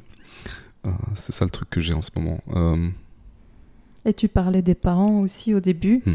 Quand c'est tes parents hmm, qui te, qui te transmettent ça, Ouais, je trouve, enfin ça dépend après du rapport que tu as avec tes Avec parents, hein. ouais. mais euh, si tu les identifies comme des personnes euh, sécures, euh, qui, qui, qui veulent ton bien, qui te donneront toujours le meilleur feedback possible, et bah des fois ça peut, tu peux te dire oui mais s'ils ont dit, bah, c'est qu'ils ont raison. C'est qu'ils ont raison. Mhm. Donc Mhm. moi je trouve que c'est pas facile dans, dans ces situations-là. Puis aussi bah voilà tes parents, je parle pour moi, tu as envie de les, les rendre fiers. Bien sûr. Mhm. Donc euh, ouais. Et il y a aussi tout ce que tu dis, ça nous amène aussi à euh, parfois on peut se- s'empêcher de faire des choses Mhm. par peur du regard Du des autres. regard des autres. Qu'est-ce qu'on va dire de moi? Euh, Qu'est-ce que ma famille va dire de moi Qu'est-ce que mes amis vont dire de moi Il y a ce côté où, par exemple, tu, tu- je sais pas, tu penses à une reconversion professionnelle complètement euh, Mhm. qui a rien à voir avec ce que tu faisais, euh, Mhm. mais euh, et forcément, tu penses au regard, au jugement aussi. Ouais. Quelle image on va avoir de moi J'ai, en tout cas, dans le podcast, j'ai partagé certaines choses où je me suis dit, effectivement, je me suis, j'ai eu ce truc du regard des autres où je me suis dit, ok, là, je suis, je me mets en danger quand même. Il y a des Mhm. collègues qui vont écouter mon podcast. Il y a Mhm. euh, peut-être de la famille. Là, je dis des trucs quand même. euh, Mhm. des- c'est des choses que j'ai vécues qui sont assez personnelles et qui pourraient changer la manière dont les gens euh, me voient. Mais je crois qu'il y a un moment où je me suis dit que ce serait plus important pour moi de d'exprimer authentiquement qui je suis plutôt que de me limiter par peur du qu'en dira-t-on. Euh, par contre, voilà, il faut assumer la conséquence. Bien sûr, faut que ce... faut assumer. Il y en Ça, aura. Ouais, le jugement de certains. euh, voilà. Mhm. Qui tire Bah toi, ça. C'est moi Je peux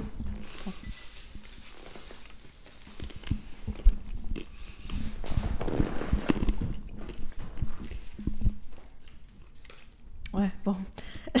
Le regard des autres. Ah. Encore Ça me fait doucement rire. Ouais, encore. Ok, on n'a pas fini. Ah. Euh, hmm, que dire, que dire De plus? Est-ce qu'il y a des choses aujourd'hui que vous vous empêchez à cause du regard des autres, par exemple? Ah oui, moi, clairement. Bien sûr. Ah, donc on, on avait effectivement pas fini. Je vous écoute. Hmm, Si, si vous étiez pas limité par le regard des autres, qu'est-ce que vous feriez euh, Qu'est-ce que vous feriez de plus J'aurais fait tellement de, de choses, moi, en tout cas, pour Ouais, ma parle, part. parle bien dans pas le, fini. le mic, Ah oui. alors. Merci. J'aurais, désolée. Bah, ne serait-ce qu'au niveau de, de mes passions, je pense que je serais pas au stade où je suis actuellement, c'est-à-dire euh, pas. J'ai pas grandement avancé. J'aurais avancé beaucoup plus vite parce que euh, hmm, s'il faut m'ouvrir un peu, euh, je suis quelqu'un qui, qui j'ai pas toujours eu confiance en, en moi. Hmm. Euh, que ce soit intellectuellement, physiquement. j'ai j'ai fait un long travail sur moi, Mm. étant, étant adolescente. Et euh, bah, j'avais euh, j'avais déjà des passions dans la musique, dans le dessin, euh, au niveau du, du piano, etc. J'ai au niveau même du basket. euh, mais il y a beaucoup de choses. j'ai- Je suis passée à côté de beaucoup d'opportunités parce que j'ai toujours euh, eu peur par rapport aux autres de pas être à la, à la hauteur en fait. Mm. Et euh, pour revenir euh, sur euh, par rapport à la musique par exemple, Mhm. euh, il m'a fallu un temps fou pour accepter ne serait-ce que de, de chanter sur scène. Mm. Un temps fou euh, parce que euh, ça m'a- ça m'effrayait de, de de pas assez bien faire, de de, de pas être à la hauteur, et même euh, co- comment on va me percevoir, est-ce que je suis, est-ce que je présente assez bien, Mm. Même euh, ne serait-ce que pour faire un projet de clip vidéo. Mm. C'est là, je sais que c'est mon prochain challenge Mhm. et je sais que euh, même là aujourd'hui c'est un challenge pour moi. Mais Tu je gères sais que merci, mais je sais que ça va être toute une histoire. Mes premiers clips, ils sont ils sont en projet là et. Ça va être un travail de, de longue haleine pour être euh, à l'aise parce que je suis pas encore à l'aise euh, face au regard des autres en fait tout simplement. Mm. Mais c'est dommage parce que on passe à côté de parfois tellement de choses juste parce qu'on a peur euh, de ce qu'on projette en fait. c'est- Complètement, ouais. ouais. Je suis d'accord. Voilà, Ouais. voilà. Et puis, le, en fait, moi, s'il n'y avait pas ce regard des autres, je pense que je me poserais euh, moins de questions. Je me Oui. poserais pas 30 fois la question avant même d'essayer quelque chose. Je sais pas, j'ai pas la réponse si je vais y arriver ou pas. Donc, j'aimerais bien, je, je le dis consciemment, me donner plus l'opportunité. Euh, des, des fois, je le vois comme échouer. L'opportunité de faire des expériences, en fait. Parce qu'en fait, ouais, les échecs, enfin, d'aller d'échec en échec, c'est ce qui te permet d'atteindre une forme de, de réussite et de, mieux savoir, en fait, euh, ou de te rediriger des fois vers quelque chose que tu soupçonnais pas ou qui te correspondra mieux. Mais en fait, si tu te donnes pas cette opportunité, mais c'est horrible. Et moi, je l'ai déjà ressenti euh, il y a encore peu de temps, hein, ce sentiment, en fait, de, de savoir qu'on a envie d'autre chose, euh, qu'on se sent pas aligné avec soi-même. C'est même douloureux, même. Corporellement. Moi, des fois, je le sens dans mon corps. Je sens une oppression dans ma poitrine. Mais, mais en même temps, il y, a les- il y a le regard des autres et, et on n'arrive pas. Et du coup, on sait qu'on a envie d'autre chose. On n'arrive pas encore à se l'offrir. et du coup, on est dans cette phase d'entre-deux. Je trouve qui est assez euh, Mhm. difficile. Mais je pense que c'est ouais, il faut il faut euh, faire le premier pas. Mm. Je pense que c'est et à- ensuite être dans la répétition. Mm. Parce que je pense, j'imagine qu'en tout cas être dans la répétition nous désensibilise après Mhm. du regard des autres et, euh, et au Mm. final j'imagine qu'après on- ça nous procure tellement du plaisir en fait de faire ce qu'on s'autorisait pas à faire que au final Mm. euh, ça prend le dessus quoi.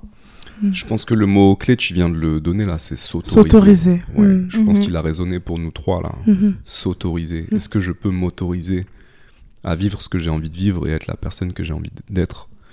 Et moi, il y a un truc qui m'aide beaucoup pour euh, le regard des autres et la peur en général, qu'on oublie souvent, c'est qu'on va mourir. Donc, euh, je me dis, peut-être demain, je suis plus là. Qu'est-ce que j'aurais laissé Et est-ce que j'aurais donné tout ce que j'ai à donner Et ça, c'est une question que je me pose régulièrement. Mourad, est-ce que tu donnes tout ce que tu as à donner Aujourd'hui, la réponse, c'est clairement et nettement non. Il y a beaucoup de choses que j'ai à donner que je ne donne pas. Par peur. Et donc, je suis constamment en train de pousser le bouchon un peu plus loin. Constamment. Euh, et c'est très progressif, hein, j'y vais par petits pas, parce que Mhm. Mhm. moi aussi j'ai des peurs et effectivement il y a des trucs où, il y a- où je me retiens encore mais c'est en train de tout est en train de péter là. Et mais par contre c'est incroyable à quel point parce que tu vois Nord quand tu parlais de longue préparation et tout moi je pense pas que c'est une longue préparation en fait. Je Mhm. pense que c'est plus un, un saut dans l'inconnu. C'est un moment où tu dis fuck vas-y tu sais quoi? Vas-y go. C'est comme quand j'ai commencé ce podcast. J'avais ça fait des années que toutes mes ex elles m'ont dit fais un podcast euh, t'as une voix de podcast, euh, vas-y fais des Mhm, trucs et tout. mhm. Ça fait des années et je voulais pas. Ouais. Et à un moment, j'ai dit vas-y go. Putain, j'ai pas le matériel, le ma- comment ça va marcher, Mhm, euh, le regard des gens, enfin, on- je partage des trucs chelous, je me livre sur cer- certains trucs. Il y a des gens qui vont dire que je suis perché, il y a des gens qui disent que je suis perché, c'est très bien. Mais en fait, c'est libérateur. Le moment où tu te lances et après tu commences à. Et en fait, c'est juste se lancer et après tu te dis putain, je suis pas mort. En fait, j'ai encore envie de le faire. Mhm. Vas-y, go, c'est parti. Mais ouais, ce côté, euh, en fait, on, on a beaucoup moins de temps que ce qu'on pense et Mhm. il y a un moment où ça va se finir. Moi, ça m'aide beaucoup à relativiser par rapport à la peur. Mettre Mm. les choses en, en perspective, me dire, bah, c'est quoi la vie que je veux vivre en fait? Euh, Est-ce que je veux avoir des frustrations? Mm. ou, ou dire, euh, bah, j'ai, en tout cas, j'ai fait de mon mieux. Voilà. Mm.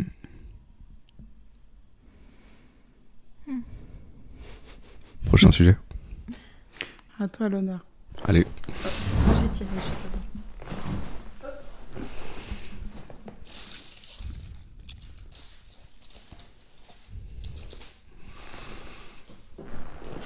Ceci n'est pas mon papier. Ceci est un papier très bien plié, avec une écriture lisible.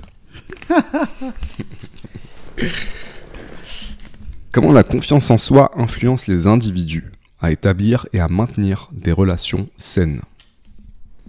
Très intéressant.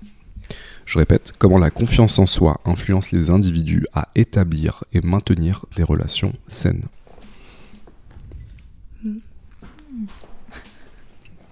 Qu'est-ce que ça vous évoque?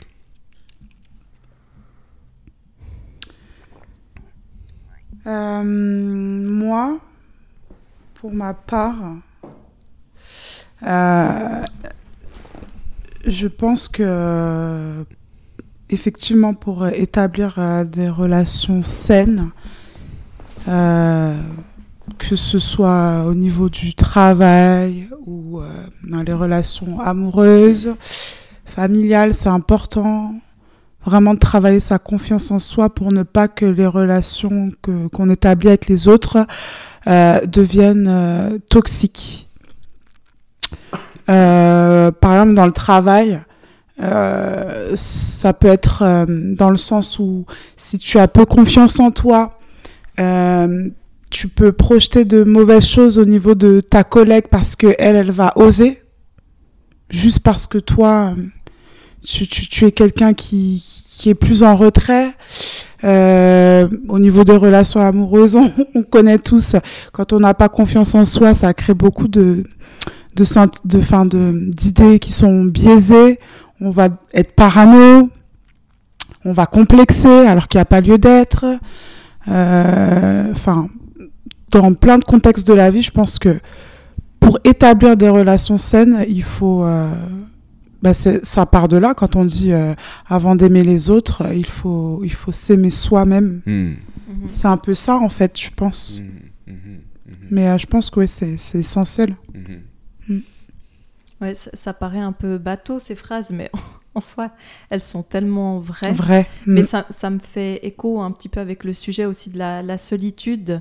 Euh, voilà, c'est est-ce qu'on va au contact des gens parce que c'est une valeur ajoutée, qu'on en a envie, euh, ou est-ce qu'on le fait parce qu'on se sent tellement vide et que vite il faut remplir ce vide, il faut pas, il faut pas être face à ses pensées, il faut, il faut que je coupe, il faut que je coupe d'une manière. Donc comment, comment j'étouffe ça, comment, euh, comment, euh, voilà. Donc euh, je me suis un petit peu perdue. Mais euh, ouais, je me suis un petit peu perdue, je suis désolée. Non, c'est pas grave. Non, c'était intéressant. Ce que vous dites est intéressant, intéressant. Mm. J'ai envie de le mettre en négatif, euh, dans le sens où quand quelqu'un n'a pas confiance en lui, en fait, on, on peut difficilement l'aider à avoir confiance en lui, Mm. je pense. En fait, en fait c'est tellement un, un truc qui doit venir de l'intérieur. On peut être aidé, effectivement, à prendre en confiance, etc. Mais euh, tu peux pas réparer quelqu'un qui a, qui, a, qui a un déficit de confiance en lui Mhm. tu peux pas l'aider. Euh, ce que je veux dire, c'est que par exemple, je pense à la jalousie, la jalousie euh, maladive.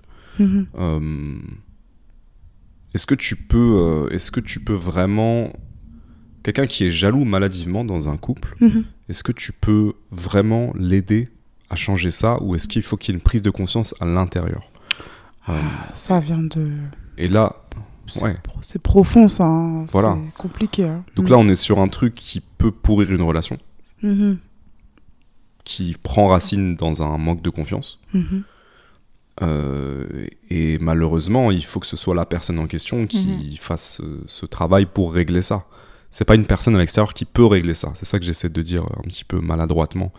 Euh, donc euh, ouais, euh, la confiance en soi, euh, dans, dans- le fait d'établir des relations saines. En fait, je pense qu'il y a plein de relations, tu le disais très bien, il y a plein de relations donc toxiques qui, existent parce, à cause de certains manques de confiance. C'est-à-dire que par exemple, je considère que vu que j'ai pas confiance en moi, je mérite pas quelqu'un qui me traite euh, Mhm. ou quelqu'un qui me respecte parce que dans le fond, je j'ai pas confiance en moi. Ça peut être très inconscient, hein, ça peut être euh, Mhm. T'as été maltraité par tes parents, euh, du coup tu penses que tu mérites pas quelqu'un qui te traite avec respect et tu vas vers des gens qui te maltraitent. Homme ou femme, hein, peu importe, c'est pas, c'est pas le sujet. Euh, ça peut prendre racine là-dedans, ouais. Bien sûr. Euh, donc euh, pour moi, confiance en soi, ça m'évoque aussi le respect de soi-même. Ça Mhm. m'évoque aussi ça. Est-ce que je peux me respecter et, si je me respecte, ça veut dire que où est-ce que je mets les limites et qu'est-ce que je tolère, qu'est-ce que je tolère pas, quels sont mes, mes standards euh, Mhm. relationnels, quels qu'ils soient, hein, intimes, euh, Mhm. amicaux, au travail, euh, Mhm. tout ça, ouais. Mais bon, ça nous amène quand même à la question de comment est-ce qu'on fait pour avoir plus confiance en soi, puisqu'on a dit que ça venait de l'intérieur. Mais est-ce que ça laisse- vient que de l'intérieur ou moi je pense que oui et non, je suis mitigée. Oui, je sais que ça vient de l'intérieur euh, pour que ce soit hum, comment dire. Je sais pas comment dire, mais je, je pense qu'on peut quand même aider, même si ça vient de l'intérieur, quelqu'un à, avoir un peu plus confiance euh, en soi. Je pense qu'on on peut aider une personne en la valorisant, en, ouais, en la valorisant tout simplement. Parce que euh, moi, je, moi, je sais que pour ma part, euh, j'ai beaucoup besoin de l'approbation euh, de mon entourage et que c'est grâce à leur approbation, entre guillemets, que ce soit dommage ou non, que euh, j'ai fait un gros travail sur, sur ma confiance en moi. Mais euh, qu'est-ce que tu mets dans approbation? C'est des encouragements, c'est des compliments, c'est autre chose? Les deux. Vraiment les deux, ouais. Ok. Mhm. Euh, Mm. C'est très intéressant ce que tu dis. En fait, pour moi, on, a, on développe la confiance en soi en faisant des choses Mhm. et donc en obtenant des résultats. Et effectivement, tu peux te faire aider, accompagner euh, par des amis, peu importe. euh, Mhm. Quand tu as peur de faire quelque chose euh, et on, on dit j'ai pris confiance en moi, par exemple. Je prends confiance. Pour moi, Mhm. prendre, il y, a, enfin, il y a un geste, il y a une action. Donc c'est dans l'action, dans le fait de faire et d'avoir des résultats Mhm. et on n'est pas obligé de le faire tout seul. Pour moi, il y a quand même ce côté euh, où tu fais des choses et donc faire des choses, t'es pas obligé de les faire tout seul. Ouais. Mais il faut quand même que ça vienne de Mhm. toi. Si t'es pas prêt à passer à l'action, euh, je pense pas que tu peux prendre confiance en toi, en tout cas sans faire des choses, sans action. Moi, j'ai fait le tour. Vous vouliez dire quelque chose? Bah, moi, c'est tout. Hein. Je, je suis plus connectée à ça. Ouais, Ouais. on passe à autre Je chose. préfère. euh, Allez, tirez. sur d'autres fréquences. euh, je crois- je.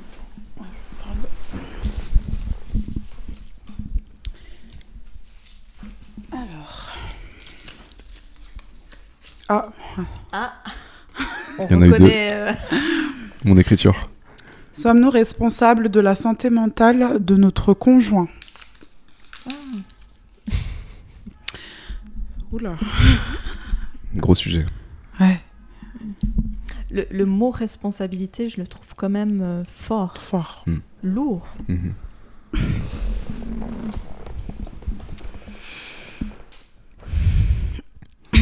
Pour moi, on n'est pas responsable de la santé mentale de notre conjoint. euh, Pour moi, on n'est pas responsable de la santé mentale de notre conjoint. Après, j'aurais pas beaucoup de choses à dire sur ça parce que c'est pas des problématiques que je connais personnellement. Je, je connais pas euh, de couple où euh, il y a eu des. Ouais, je connais peu de gens en réalité qui ont eu, qui ont eu euh, des problèmes de santé mentale réels. Euh, je trouve que effectivement la- le côté responsabilité ça, ça crée une dynamique de euh, gourou, bourreau pardon victime Euh, par exemple, on pourrait, une personne dans un couple pourrait reprocher à l'autre, euh, c'est toi qui m'as rendu fou, c'est toi qui m'as rendu folle. Mhm. Et ça, je trouve que c'est pas juste. C'est non. Euh, je pense que ça doit être très difficile dans un couple de de- d'essayer de, soutenir quelqu'un qui, qui, qui- a des problèmes psychologiques ou qui traverse une période psychologique euh, difficile Mhm. avec des troubles, etc. Je pense que ça doit être très dur à vivre. Les Mhm. gens qui sont bipolaires, schizophrènes, Ah oui, si Leur on parle de partenaire. santé mentale dans ce sens-là, oui. Ouais, D'accord. leur partenaire, euh, euh, ça doit être. euh, je sais pas comment on peut vivre comme ça, honnêtement. Euh, ça doit être très très très dur. Mhm. Maintenant, est-ce qu'on est responsable de la santé mentale de son conjoint? Non, pour moi, clairement pas. Mhm. Euh, on peut être là pour le soutenir, la Mhm. soutenir, mais en être responsable, non. Mhm. Et euh, il- du coup, il faut surtout pas accepter qu'on soit rendu responsable de la santé mentale de quelqu'un, euh, pour moi. Je dis pas que les manipulateurs et les manipulatrices, ça n'existe pas, hein, c'est pas ça. Mais attention au, au- à, la, à la victimisation aussi. Comme être responsable du, du bien-être ou du mal-être de quelqu'un, c'est Mhm. faut récupérer euh, un petit peu Ce de qui nous appartient. voilà ouais mais bon quand on parle de santé mentale c'est c'est touchy parce que Si on parle de santé mentale, oui, parce que euh, c'est quand même fort. euh, c'est si on parle de quelque chose qui est pathologique, c'est Mm. Oui, je suis d'accord, mais on peut être plus ou moins responsable de la disposition émotionnelle euh, de l'autre. Euh, je pense que euh, ça peut être notre rapport avec l'autre peut être conséquent au niveau de sa disposition émotionnelle. On peut on peut affaiblir quelqu'un émotionnellement. Après, ouais, si on parle de santé mentale, là, c'est autre chose. Je, je suis assez d'accord avec toi. mais tu ramènes un angle intéressant parce que on peut affaiblir Mhm. quelqu'un on peut détruire quelqu'un aussi Bien sûr. on peut chercher à faire du mal à quelqu'un même dans une rupture ou ou même dans un conflit Mhm. et donc euh, surtout quand tu connais quelqu'un et que tu connais ses points forts ses points faibles ses vulnérabilités et que tu veux lui faire mal tu peux appuyer sur certains endroits parfois c'est ce qui se passe Mhm. Et donc là, là pour moi, c'est pas euh, dire est-ce que tu es responsable ou pas de son bien-être ou de son mal-être, c'est dur- c'est plutôt est-ce que tu es responsable de tes actes? Est-ce que tu es responsable de ta violence, quelle qu'elle soit? Parce que la violence, elle peut aussi être émotionnelle. Émotionnel. Donc pour moi, c'est chacun doit reprendre sa responsabilité. Euh, ouais. Mhm. Et ouais, mais très dur pour moi de parler des, Mhm. Des pathologies, etc. Enfin, de la, la santé mentale. parce Après, c'est très subjectif. hein. Il y en Oui. a euh, qui, je sais pas, on peut développer par exemple une bipolarité. Est-ce qu'elle est, est-ce qu'elle est innée? Je ne pense pas. hein. Hmm. Ça peut être aussi des pathologies qu'on développe en fonction de notre parcours de vie. Mm. Euh, On peut devenir fou en fonction de Bien sûr. D'un parcours de vie qui nous, qui nous a abîmés. Donc, je suis un peu mitigée. Non. Je pense que c'est surtout très subjectif. Il n'y a pas de bonne réponse. Tu voulais dire quelque chose? Oui, non, mais je, je- je pensais, ouais, le- l'environnement et les, les personnes qu'on choisit jouent un rôle crucial. Ça peut soit nous rendre plus vulnérables parce qu'on a tous des fragilités. Hmm. Donc, soit ça peut nous fragiliter davantage et puis créer, par exemple, un trouble, soit ça peut l'atténuer Hmm. et on peut trouver le juste équilibre qui nous permet euh, Mhm. de s'épanouir même avec euh, cette vul- vulnérabilité Ah, qu'on qu'on connaît en nous. Donc, euh, donc voilà, et ça me faisait penser moi aussi à titre personnel dans le passé. J'ai déjà été en couple avec une personne qui, est, euh, voilà, qui, qui était en dépression à un moment. Et puis, euh, et je, je pensais à ce moment-là avoir, entre guillemets, la responsabilité sur mes épaules. euh, Enfin, je, comment dire je- J'essaie de tout faire, en fait, pour que la personne se sente mieux. Mais sauf que la personne, quand en fait, elle est pas bien, elle est un peu déconnectée d'une réalité, elle a tendance à être très centrée sur elle-même, elle voit même plus en fait l'impact que son comportement a sur les autres. Et puis, euh, ouais, pour mon cas, voilà, c'était une personne qui avait tendance à beaucoup se renfermer, à beaucoup, beaucoup avoir le regard dans le vide. Euh, moi, j'essayais de combler les vides, de, de- de- voilà, de faire les questions-réponses. Mais du coup, comment je pourrais t'aider? Ça te faciliterait les choses que je parte, que je reste. Mais la personne n'était même pas capable elle-même de, de, de réaliser ce dont elle avait besoin pour aller mieux. Elle savait pas en fait. Elle allait juste mal. Et dans ces moments-là, on peut pas trouver de solution. Mhm. Il il faut l'accepter aussi. Donc, euh, Ça peut être difficile d'accepter Oui. euh, de se sentir impuissant. on se sent extrêmement impuissant. Mhm. Mhm. Euh, Ouais, j'ai pas plus à dire Moi sur non ça. plus. Sujet suivant. Je peux Ouais.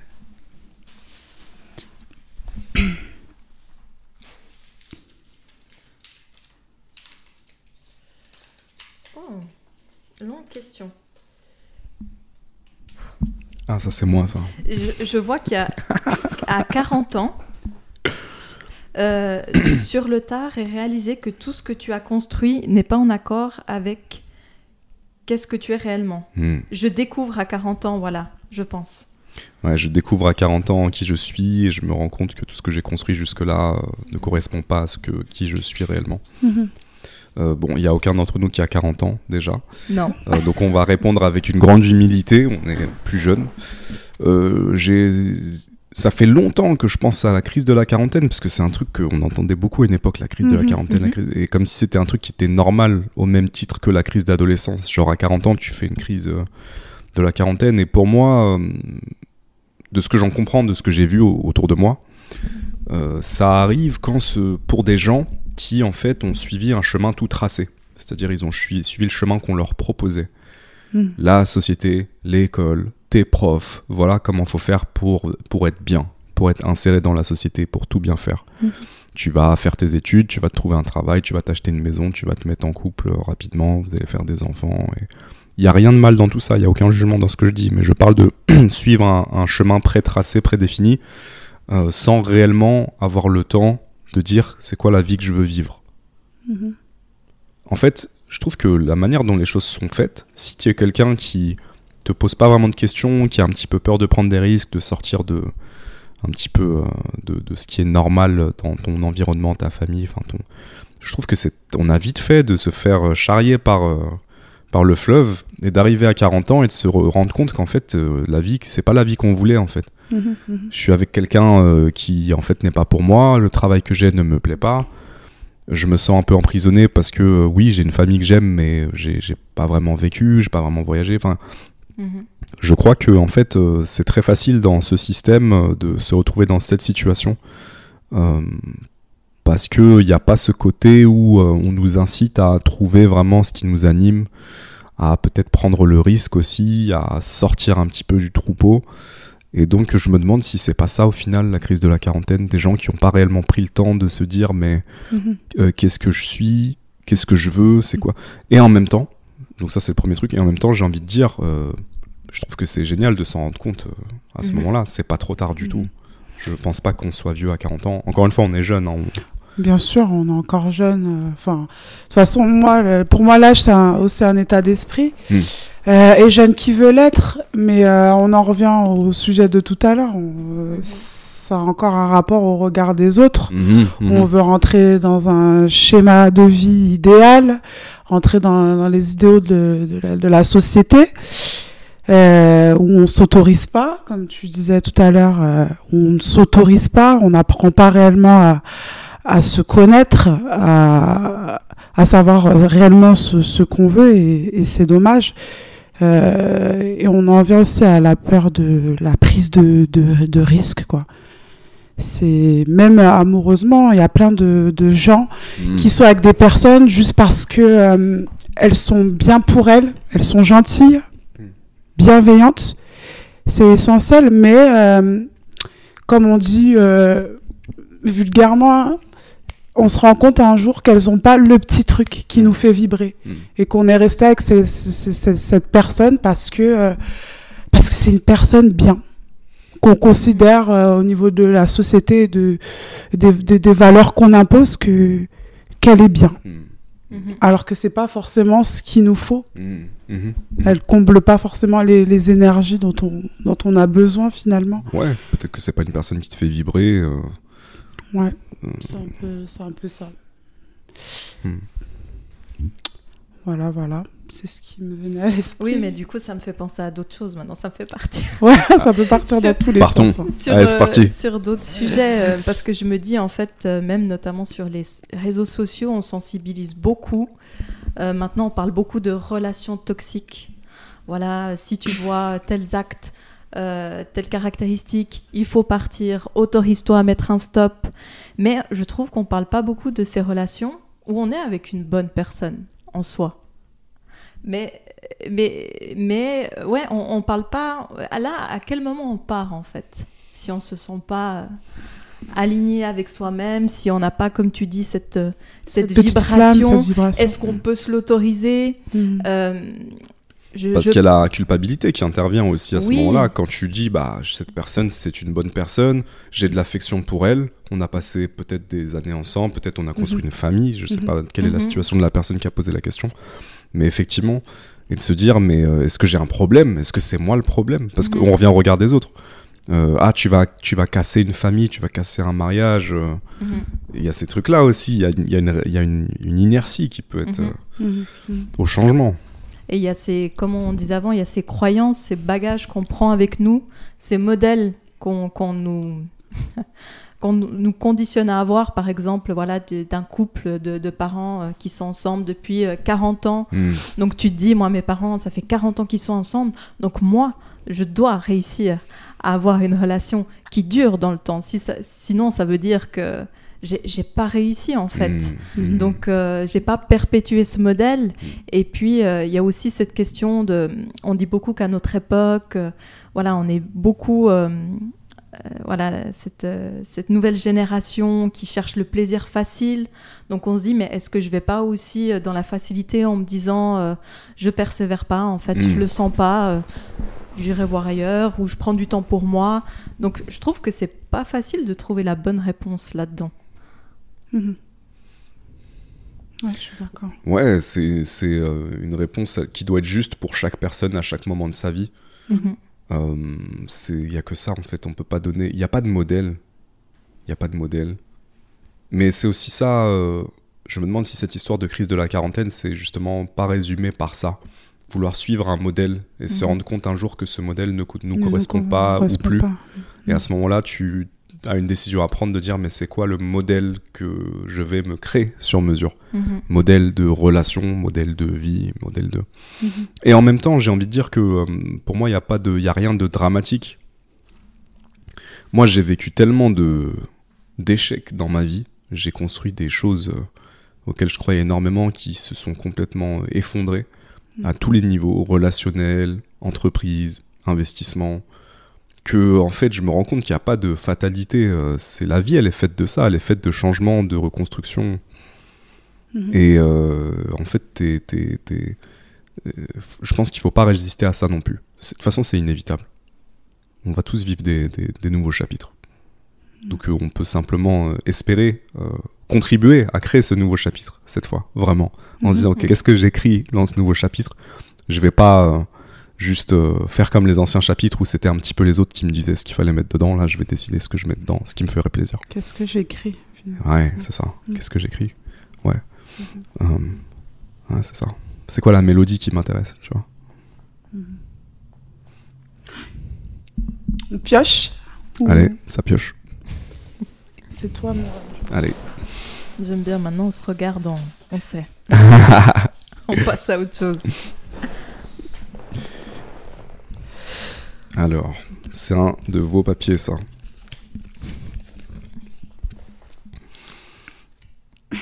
Est-ce qu'on a vraiment le physique de nos idées? Voilà, on imagine que c'est moi. Tu en avais parlé l'heure, tout à euh, Je l'heure. peux pas bien. Tu as une je peux jolie pas me écriture. cacher. Merci.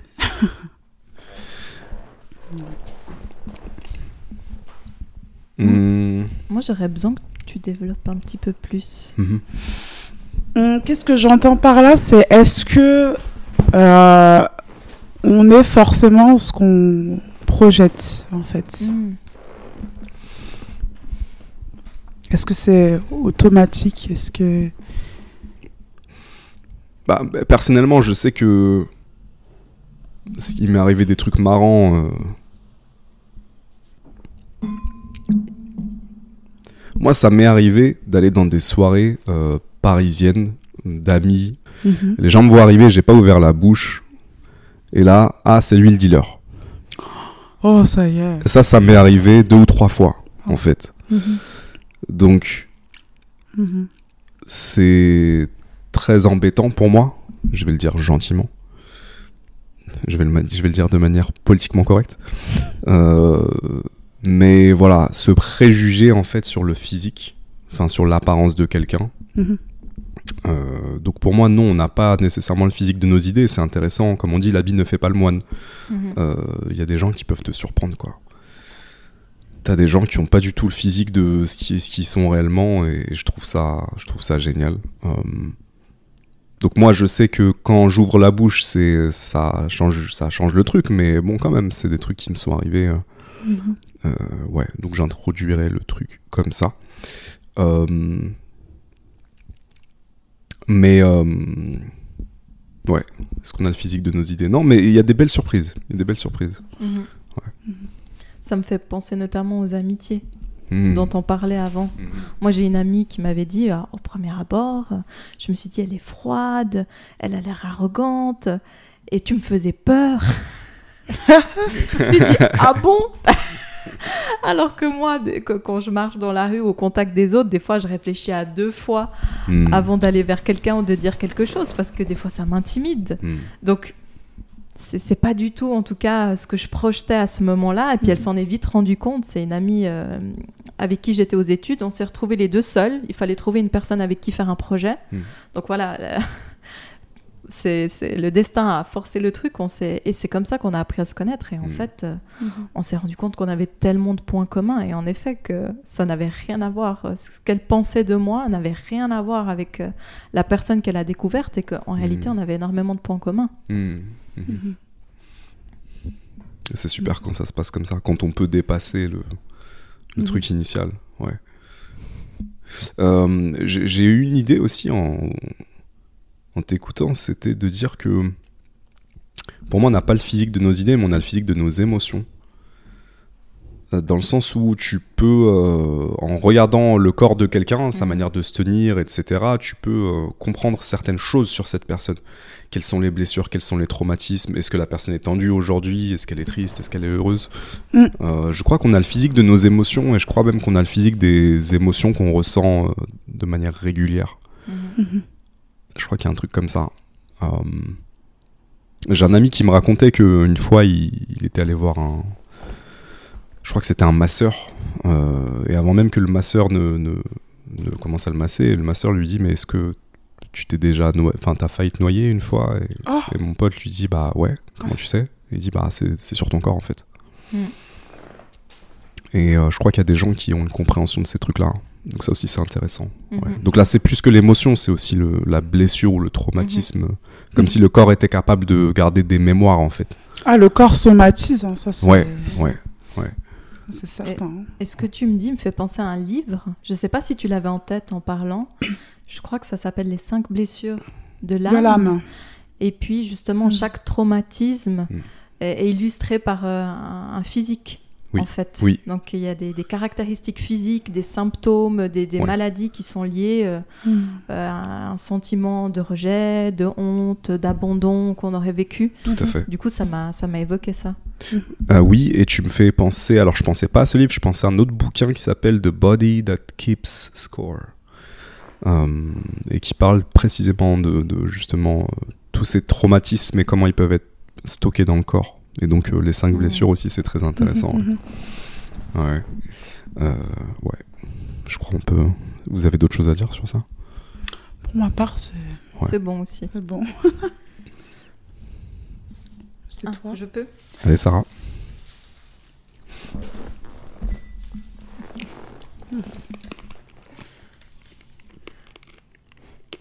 Le corps comme allié spirituel? Il manque pas un mot Non, c'est c'est fini. Ok. tu C'est me fini. confirmes C'est ça, je te confirme, Mourad. Ça doit être mon écriture Et encore ça. C'est toi qui l'as écrit. Vous avez réussi à lire. Le corps comme allié spirituel. On est vraiment dans la continuité de ce qu'on disait alors. C'est- c'est Ouais, fou. c'est ça qui est marrant. Mm. C'est bizarre, hein Grave. Euh, mm, Ok, je vais, je vais dire euh, qu'il y a un truc qui se passe pour moi. Euh, de plus en plus, euh, je crois que je développe des intuitions assez fortes et je les ressens dans mon corps. Euh, donc je peux déjà développer cet axe-là. Mm. Que développer mon intuition, pour moi, ça passe par écouter les, les ressentis que j'ai dans mon corps. Et je dirais même que ça m'aide dans les podcasts, par exemple, dans les conversations. Parce que du coup, des fois, je sais comment orienter le truc, parce que je sens qu'il y a un truc là. Mhm. Et du coup, ok, on va creuser là. Un, un exemple. hein.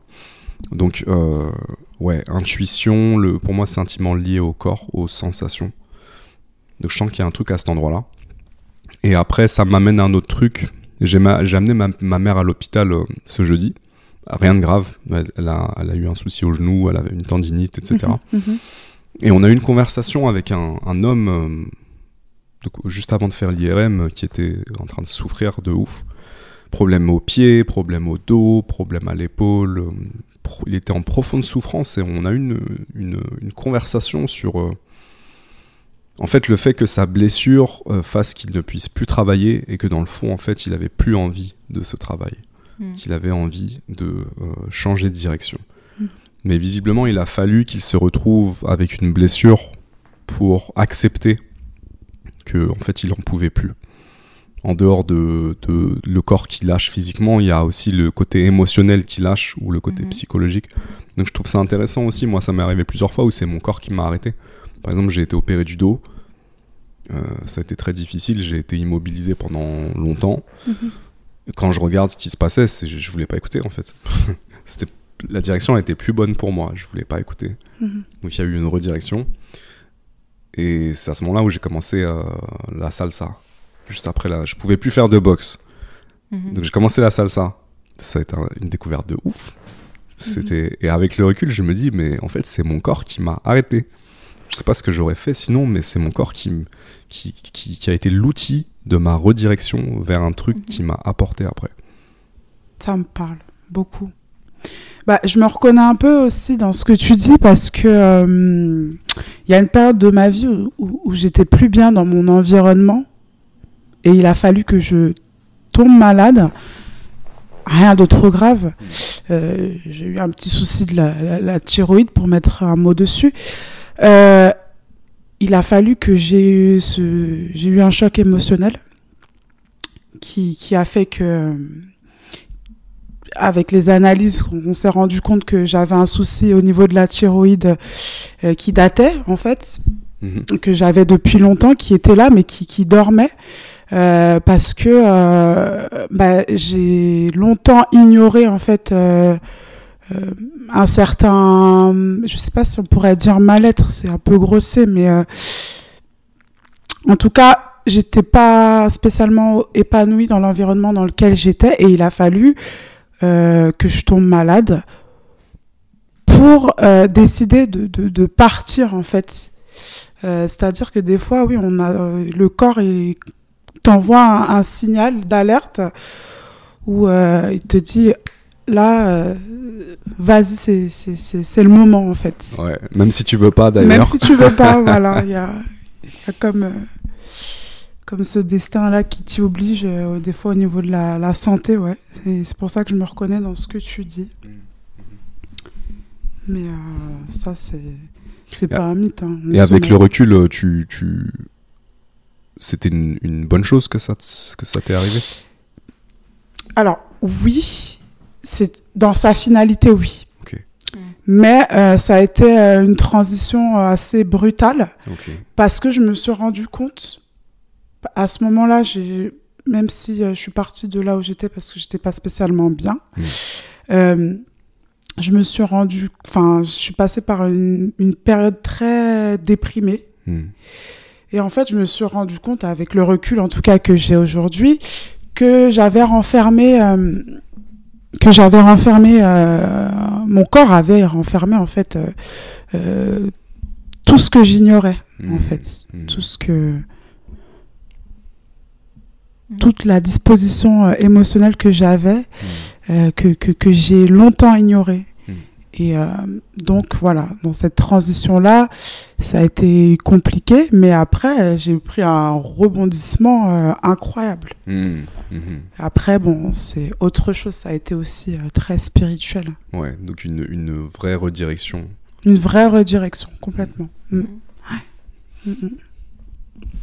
Mm, mm. C'est- Moi, c'est c'est drôle ce que ça m'évoque, c'est qu'il y a des gens qui sont comme désensibilisés de, de, leur, de leur ressenti corporel.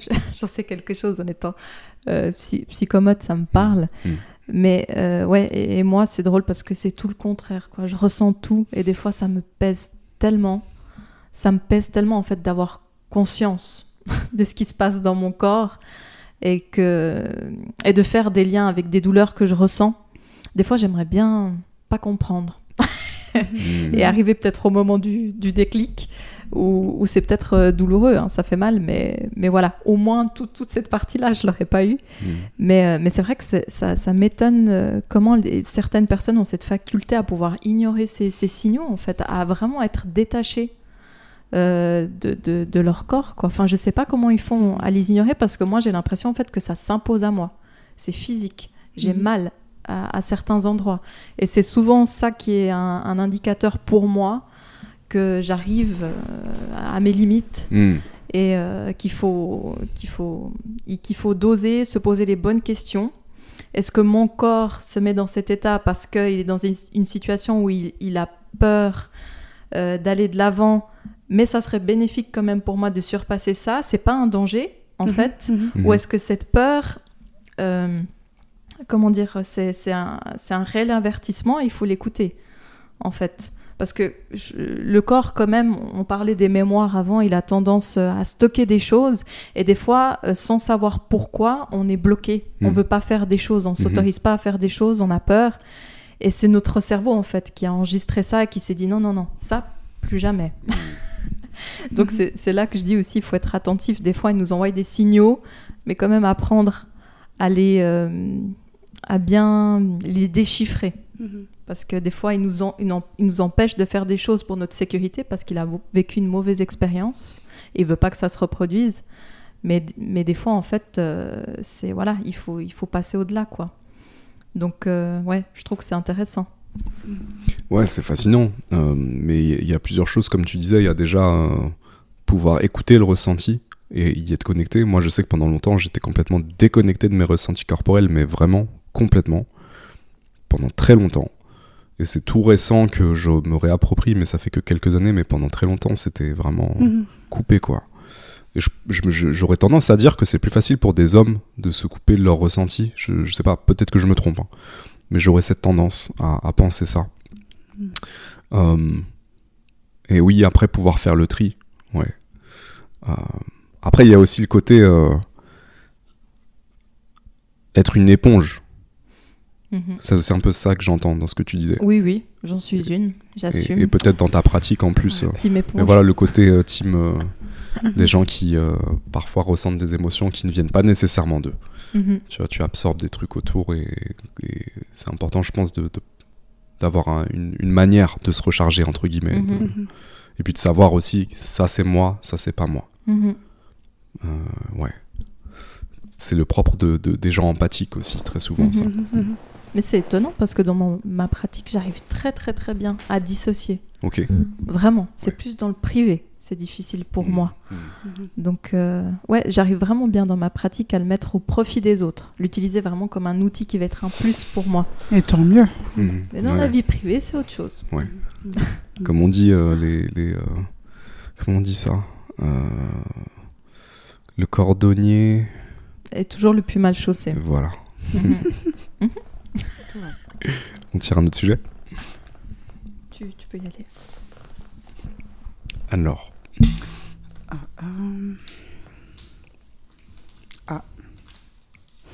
Un truc que t'as écrit euh, pff, on, on en a déjà parlé tout à l'heure. C'était En quoi fait, on y est venu. Euh, Est-ce que l'amour de soi est un indispensable pour aimer l'autre? Ouais, c'est vrai qu'on en a déjà parlé. Euh. Hmm. On en est venu à. Bah, moi, je dirais oui, l'amour de soi est un indispensable pour aimer l'autre. Euh, non, en fait, non. Je pense que non. En fait, non, je suis pas d'accord avec ce que je viens de dire. Pour moi, l'amour de soi n'est pas un indispensable pour aimer l'autre. Je pense que hmm. c'est. Euh... Faut d'abord t'aimer toi, D'abord être bien toi-même. Ok, c'est bien. C'est des belles phrases, c'est vrai. Dans Mhm. une certaine mesure. Mais je pense honnêtement que c'est pas du tout la réalité de comment la plupart des gens vivent l'amour. Je pense que ce qui est beau dans l'amour aussi, c'est que parfois c'est l'autre personne qui t'aide à voir qui tu es vraiment et à t'aimer, Mhm. même si tu ne t'aimes pas. Mhm. Et c'est aussi pour ça que c'est très dangereux, parce que dépendance affective, tout ça, tout ça, mais c'est aussi la beauté du truc. C'est que euh, être vu euh, et être admiré par quelqu'un et te sentir aimé, bah ça peut, euh, même si tu as un déficit toi-même, ça peut, euh, ça peut, tu peux ressentir cet amour, même en ne t'aimant pas toi-même. Mhm. Euh, donc je dis pas que c'est pas à double tranchant, mais pour moi c'est pas un indispensable l'amour de soi. L'amour de soi, ce serait plus un indispensable à euh, une relation durable peut-être. Mhm. Ouais. Et saine, euh, on en Et saine, à ce qu'on disait. C'est ça. Mhm. Mais pour ressentir et expérimenter l'amour, non. Et, euh, et c'est cool. Et heureusement, Tant mieux, Ouais. quand même. heureusement qu'on peut ressentir euh, l'amour avec nos imperfections et, et nos blessures. Bien sûr. Franchement, j'ai rien à rajouter là. T'as tout dit. Ouais, moi aussi. Je tiens un sujet alors.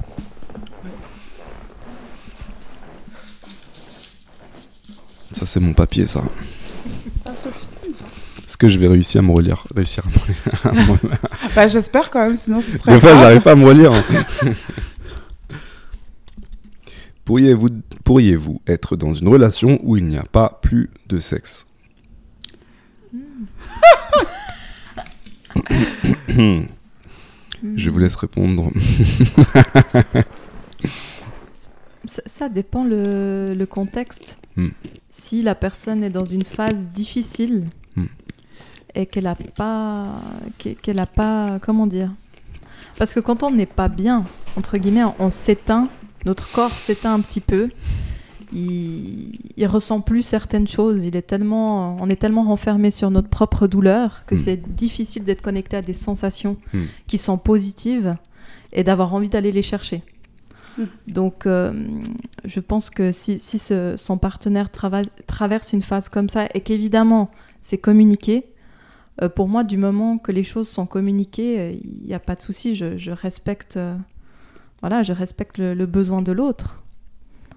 Ça peut aussi être dans des situations euh, dramatiques de la vie, hein, mais des accidents, des Bien problèmes sûr, de hein. santé, bien sûr. Mhm. Je pense qu'il faut dissocier euh, le côté euh, c'est une phase temporaire Mhm. du côté euh, il y aura plus. Ouais, de vie c'est ce sexuelle. que j'allais dire. Ouais, il faut ouais. dissocier les deux. Mhm, mhm. Donc effectivement, j'entends dans ta réponse et je te rejoins sur ça que et c'est aussi euh, la- beauté de l'engagement et le soutien, c'est de dire euh, bah, tu traverses une phase difficile, on va traverser ensemble. Mhm. Donc il y a un moment où il y, aura, y plus de vie sexuelle ou moins de vie sexuelle. Je pense que Mhm. voilà, euh, dans les gens qui ont vécu des longs couples, c'est Mhm. des choses qui arrivent. Donc ça c'est une chose. Mhm. Après il y a le côté euh, c'est fini, il n'y en aura plus jamais. D'accord. Non, là c'est. Là, c'est autre chose, à moins qu'on soit asexuel, ça existe. Mhm. Oui. Mais il faut que le partenaire le soit aussi, sinon il y a, un petit problème, je pense. Mais comme euh, disait Sarah, oui, c'est important que l'autre puisse euh, comprendre euh, la, disposition de l'autre en fonction des, des, malheurs de la vie qui sont parfois ponctuels. Si c'est ponctuel, et euh, communiquer, comme tu dis, je pense que oui, et ça devrait l'être. C'est ça aussi l'engagement.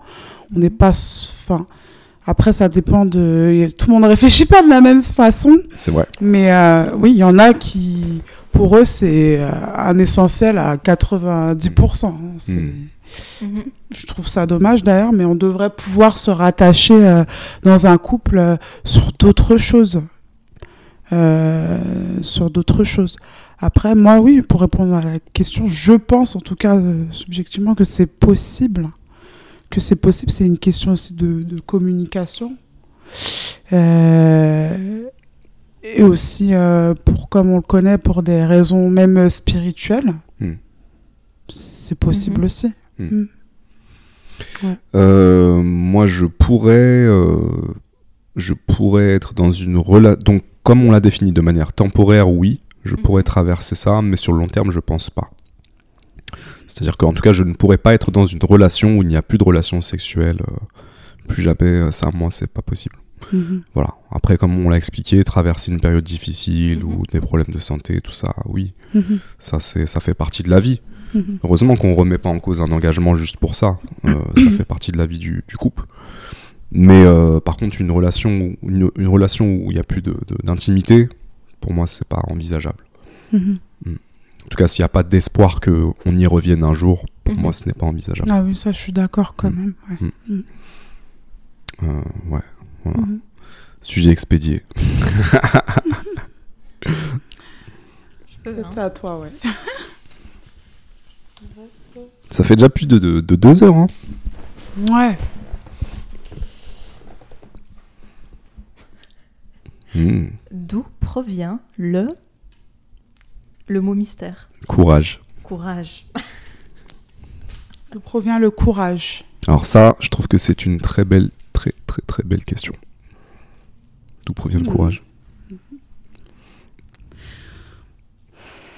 Moi, je pense que ça se cultive. Des expériences. Ouais, moi, je pense que c'est pas inné. Je pense aussi que ça se cultive. Et euh, ça peut même, je dirais, euh, faire partie. euh, avant qu'il se cultive, avant euh, qu'il se matérialise, je pense que c'est aussi un état d'esprit qu'on place en toi ou non dès l'éducation. Pour moi, pour ma part. Mais euh, euh, après, oui. Et je pense On aussi. Pardon. Non, non, vas-y, vas-y, t'inquiète, t'inquiète. Et je pense aussi que les expériences de vie qui s'imposent des fois aussi à nous font que on mobilise certaines ressources et qu'on qu'on crée du courage en fait. Mhm. Moi, je pense que le courage, euh, ça vient d'une décision. Hmm. C'est-à-dire que je pense qu'on peut euh, passer euh, toute une vie sans avoir de courage, sans faire preuve de courage, et un jour décider que là, en fait, c'est pas possible. Mhm. Mhm. Moi, l'exemple que j'ai, c'est Rosa Parks dans son bus. Une vieille dame, hein, assise. qui a sans doute euh, a vécu euh, une vie. euh, j'imagine qu'elle a pas trop fait de vagues dans sa vie avant ça. Et juste ce jour-là, elle a dit Non, c'est mort. Stop. Ouais, je me lèverai pas aujourd'hui. Faites ce que vous voulez. Je ne me lèverai pas. Et je pense que pour moi, le courage, en fait, c'est juste une décision. Mhm. Il y a un moment, tu prends une décision et tu dis, et peut-être que ça, ça vient de tes entrailles à ce moment-là, parce qu'il y a un truc qui se réveille et que. Mhm. Mhm. Mais je crois que c'est une décision dans un moment où tu dis, ok, là, c'est. Aujourd'hui, je décide, peu importe ce qui s'est passé avant, peu importe qui, ce que j'ai été dans le passé, peu importe ce que j'ai fait, Mhm. peu importe le regard des autres ou la conception que je peux avoir de moi-même, c'est là, en fait, Mhm. là, je décide autre chose. Je vais parler, je vais me défendre, ou alors je vais faire ce geste. Mais là, je décide. Mhm. Pour moi, le courage, il vient de ça. Et, et j'irai jusqu'à dire. je- Enfin, je, parle d'entrailles parce qu'il y a une histoire de profondeur pour moi dans le courage. C'est que tu vas Mhm. chercher quelque chose à l'intérieur de toi. Je me demande d'ailleurs si c'est pas ce truc-là qui va te chercher toi aussi. Et Qui dit, tu vois Mhm. Je suis d'accord avec ça parce que le courage, euh, des fois, il nous est imposé par la force des événements Tout à fait. dans la vie aussi, ça, les circonstances. les circonstances. On peut aussi euh, l'acquérir comme ça, hein, je, Mhm. je pense. Tu, tu en fait, euh, on oui. dit parfois que les gens se révèlent dans les circonstances. Tu Mhm. vois tu vis un, un truc difficile, une injustice, où il se passe quelque chose en face de toi et tu dis je peux pas laisser ça euh, passer quoi. Mhm. Et là c'est plus possible. Parfois c'est les événements réveillent ce truc à Mhm. l'intérieur de nous réveille le courage. Mais je crois que le courage ça vient vraiment de, de la profondeur de qui on est, Mhm. de vraiment le, le plus profond en- qui traverse toutes les couches de conditionnement, de peur, de toutes les Mhm. croyances limitantes qu'on a. Pour moi le courage c'est c'est un truc qui découpe tout ça. Mhm. D'ailleurs, décision, dans l'étymologie de décision, il y a euh, la racine sidéré, sidéré euh, en latin, couper. Euh, pour moi, c'est ça, c'est un truc qui coupe en fait, c'est Mhm. Tac. Euh, ouais, Donc, je, je- je trouve que c'est une très très belle question. Très très belle Ouais, c'est question. une belle question, ça. Mhm. Mhm. Je crois que c'est à moi. Allez. À moins que vous vouliez ajouter quelque chose. Non, non, franchement. Non, non. Alors, Bonne lecture. la vulnérabilité.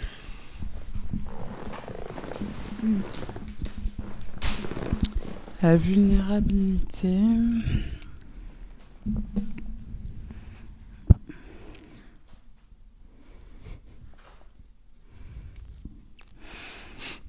Hmm. C'est vaste. Hein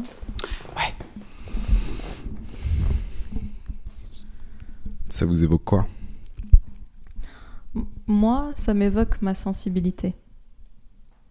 Pour moi, c'est quand même quelque chose qui des fois peut me fragiliser, qui peut me rendre vulnérable dans certains contextes.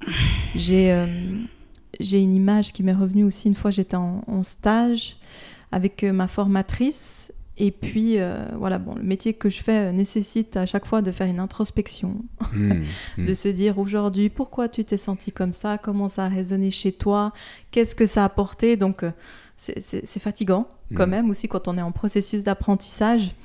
Et puis je me rappelle que ma, ma formatrice, on avait changé, je me rappelle plus du tout de la situation. Et puis à un moment, bah, je me suis mise à pleurer. Et puis euh, elle m'a dit, mais juste une question. Quand on a fini, elle m'a dit, mais enfin, tu as pleuré aujourd'hui parce que tu étais pas bien ou tu es toujours comme ça? Parce que si tu es toujours comme ça, il va falloir travailler là-dessus. Hmm, Et là, je me suis dit, oulala, hmm. là, ça va, ça va être une vulnérabilité et il va falloir que je la cache à tout prix. Voilà ce que je me suis dit à ce moment. Voilà, mon, mon cerveau, comme je Mm. disais avant, il s'est mis en mode de survie. Je me suis dit, oula, Mhm. faut surtout pas qu'on identifie ça chez moi parce que sinon, euh, ça va pas être à mon avantage. Ça s'est éteint. Excuse-moi, ça c'est éteint. La batterie Ouais. cette formatrice. Oups. C'était quoi la question déjà? On La vulnérabilité. La vulnérabilité. ouais. Hmm. Ça. D'accord. Euh, moi, il m'arrive un truc euh, étrange dans ma vie. Parce que je fais ce podcast, plus j'expose mes vulnérabilités euh, Mhm. sans complexe, plus je dis voilà, mes vulnérabilités. euh, moins elles ont de. Mhm. Enfin, plus elles me paraissent petites. Mhm. Parce qu'en fait, ce que les gens me renvoient quand je parle de mes vulnérabilités, c'est du respect. C'est pas. euh, En tout cas, dans l'écrasante majorité. Euh, bien sûr que quand tu parles de tes vulnérabilités, il y a des gens qui peuvent en profiter euh, pour euh, remuer le couteau dans la plaie, tout ça, mais disons que les gens qui sont pas là-dedans, moi, ce qu'on me, ce qu'on me renvoie, et même c'est un truc intérieur, c'est que je pense que quand tu acceptes tes vulnérabilités, tes failles et tout, et que tu es prêt même à les déposer comme ça, sans complexe, ou même d'accepter qu'il y a un complexe et de dire ouais, j'ai un complexe par rapport à ça, voilà, c'est ça, bah en fait, on, on peut pas te faire grand chose. Mhm. Moi, ça me fait penser à Eminem. Eminem, il a une chanson, je sais plus c'est laquelle. Euh, je pense qu'il l'a chantée dans un battle où il vient en fait. C'est un clash. Donc il va rapper devant un autre mec et ils sont là pour s'attaquer. Et en fait, le mec, il est venu en, en parlant, en, se, en parlant de toutes ses failles, toutes ses vulnérabilités, tous les trucs sur lesquels il pourrait se faire attaquer. Et euh, du coup, le mec en face de lui, il pouvait plus l'attaquer sur rien. Parce que lui-même, il a parlé de. Vous voyez le truc Il lui a exposé euh, Mhm. déjà. Qui il était et, et tous les points où euh, il pourrait se faire attaquer, mais qu'il assumait qui il était. Et puis, Mhm. en fait, euh, quand tu déposes ça, qu'est-ce que qu'est-ce qu'on peut te faire? Euh, donc, euh, donc là où euh, on voit euh, la, faible- la vulnérabilité comme une faiblesse, je pense que, au contraire, euh, en tout cas, je- je- je- sans aller jusqu'à dire que c'est une force, je vais dire que c'est cool de voir des humains Mhm. Imparfaits. C'est cool, Mhm. ça fait du bien. Mhm. Voilà. On n'est pas obligé d'aller euh, épancher notre vulnérabilité ou de faire étalage de toutes les choses. Je dis pas ça, hein, je dis juste que euh, bah, accept- s'accepter tel qu'on est sans chercher à être parfait Mhm. et, euh, et puis euh, assumer qu'on n'est pas parfait, bah, ça fait du bien. Je pense que ça fait du bien aux gens aussi à côté de se dire bah, voilà, j'ai un être humain en face de moi, c'est de l'humanité. On peut tous redescendre sans lever notre pression et dire euh, Mhm. on est tous humains. Voilà. Personne n'est parfait. Bien sûr. On n'est pas fait de pierre. hein. Non. On a tous, euh, quel que soit le statut social, quelles que soient les expériences de vie, euh, les accomplissements, on a tous une part, euh, quelque part de vulnérabilité. Ça, c'est, euh, je pense, incontestable. Complètement. Après, je saurais pas dire si c'est, euh, bah, si c'est quelque part, c'est et négatif et positif. Il y a pas, euh, je pense qu'il faut pas trancher, faut pas chercher à trancher. Il faut une part de vulnéra- vulnérabilité. C'est ce qui, comme tu dis, nous rend humains quelque part. Euh, c'est ce qui nous rend humains. Et d'un côté, oui, euh, ça peut être négatif parce qu'il y a des gens qui, moi, je, Mm. je te rejoins oui et non parce que il y a des personnes qui, quand tu leur exposes euh, euh, tes vulnérabilités, ils vont essayer de, de voilà remuer, comme tu dis, le, le, couteau dans la plaie. Donc, euh, je suis, d'accord oui et non avec ça. Mais voilà quoi. Je sais pas trop quoi dire d'autre dessus. Hmm. J'ai une expérience euh, intéressante euh, qui, quand j'ai un problème, en fonction de la personne à qui j'en parle, je vais me sentir Mhm. moins bien ou mieux. Hmm. C'est intéressant ça. Et ça, pour moi, c'est un indicateur. Ouais. C'est-à-dire qu'il y a des gens qui vont euh, te donner le bon conseil ou ne serait-ce que la bonne écoute qui va te permettre, et on parlait de l'amitié tout à l'heure, ça en fait partie, Mhm. qui va te permettre d'avoir une différente perspective, de trouver une solution, de dédramatiser, d'aller mieux, Mhm. ou d'avoir euh, eu l'écoute dont tu avais besoin. Et parfois, tu as des gens, comme tu disais, euh, qui vont profiter de cette faille euh, que tu exposes, de ce point faible, de cette vulnérabilité, pour prendre pouvoir sur toi, pour essayer de te faire du mal, te détruire, tous ces trucs-là. Mhm. Donc ouais, ça en fait partie, il faut pas être naïf. Euh, Je, je suis d'accord sur ça, faut se méfier de ça. Bien sûr. Des gens euh, malveillants euh, savent très bien utiliser les vulnérabilités identifiées pour, Mm. euh, Mm. pour manipuler, pour blesser, détruire parfois même.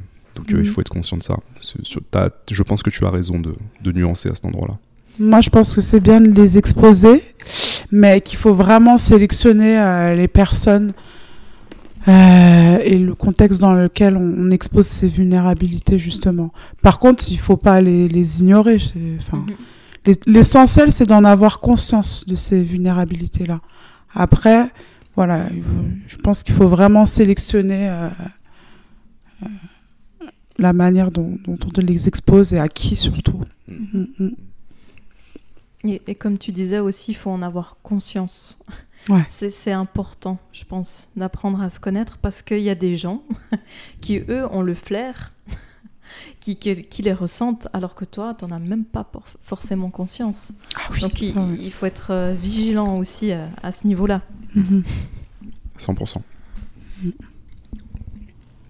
Bon, on a trouvé des choses à dire au final. Eh oui. C'est qui ça à toi C'est- moi qui. Ah, ouais. Non, je sais plus, je c'était une Non, non, question. c'est juste, c'est toi qui l'as tiré. D'accord. Ce n'est pas Mourad. Eh non. Jolie écriture, c'est vrai. Mm. Comment les influences sociales peuvent influencer la construction de l'identité? On y revient. Dis donc, euh, C'est hein. moi, mais je suis très redondante hein, dans, dans mes questions. Mm. Un petit peu lourde quand même. hein. Tu as besoin de réponses. Euh, Ouais. Euh, Il y a un- une citation qui dit on est la moyenne des 5 personnes avec qui on passe le plus de temps. Euh, ça me terrifie. Parce que je pense que c'est vrai. Mhm. Euh, tu passes du temps avec certaines personnes, tu commences à prendre leurs expressions, leurs manies, penser un petit peu comme eux, en bien ou en mal. hein. Ça peut être des gens qui t'influencent en positif, en négatif. Mais euh, ouais, on est, je pense qu'on est des, enfin, on est des créatures sociales, donc on s'en rend même pas compte. On s'en rend même pas compte. Je, parfois, quand je passe du, beaucoup de temps avec quelqu'un, euh, que je prends ses expressions, je me dis waouh, waouh.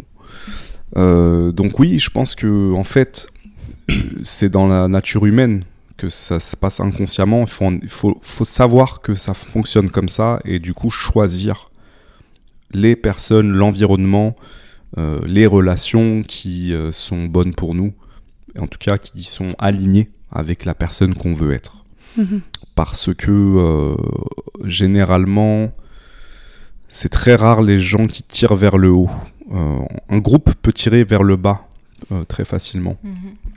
Euh, un groupe peut tirer vers le haut aussi. Mais euh, généralement, euh, ce que je veux dire, c'est que la dynamique, du, la dynamique du groupe prime, à mon avis, sur l'individualité.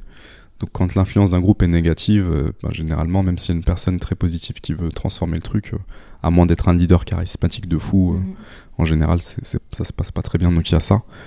Et ça m'a fait penser à un autre truc. Je vais le dire, sinon je vais l'oublier. C'est par rapport au couple. J'ai un ami qui parlait du deuil dans- après une rupture euh, amoureuse et qui me disait qu'en fait, une des parties du deuil, c'était euh, intégrer ton ex à l'intérieur de toi.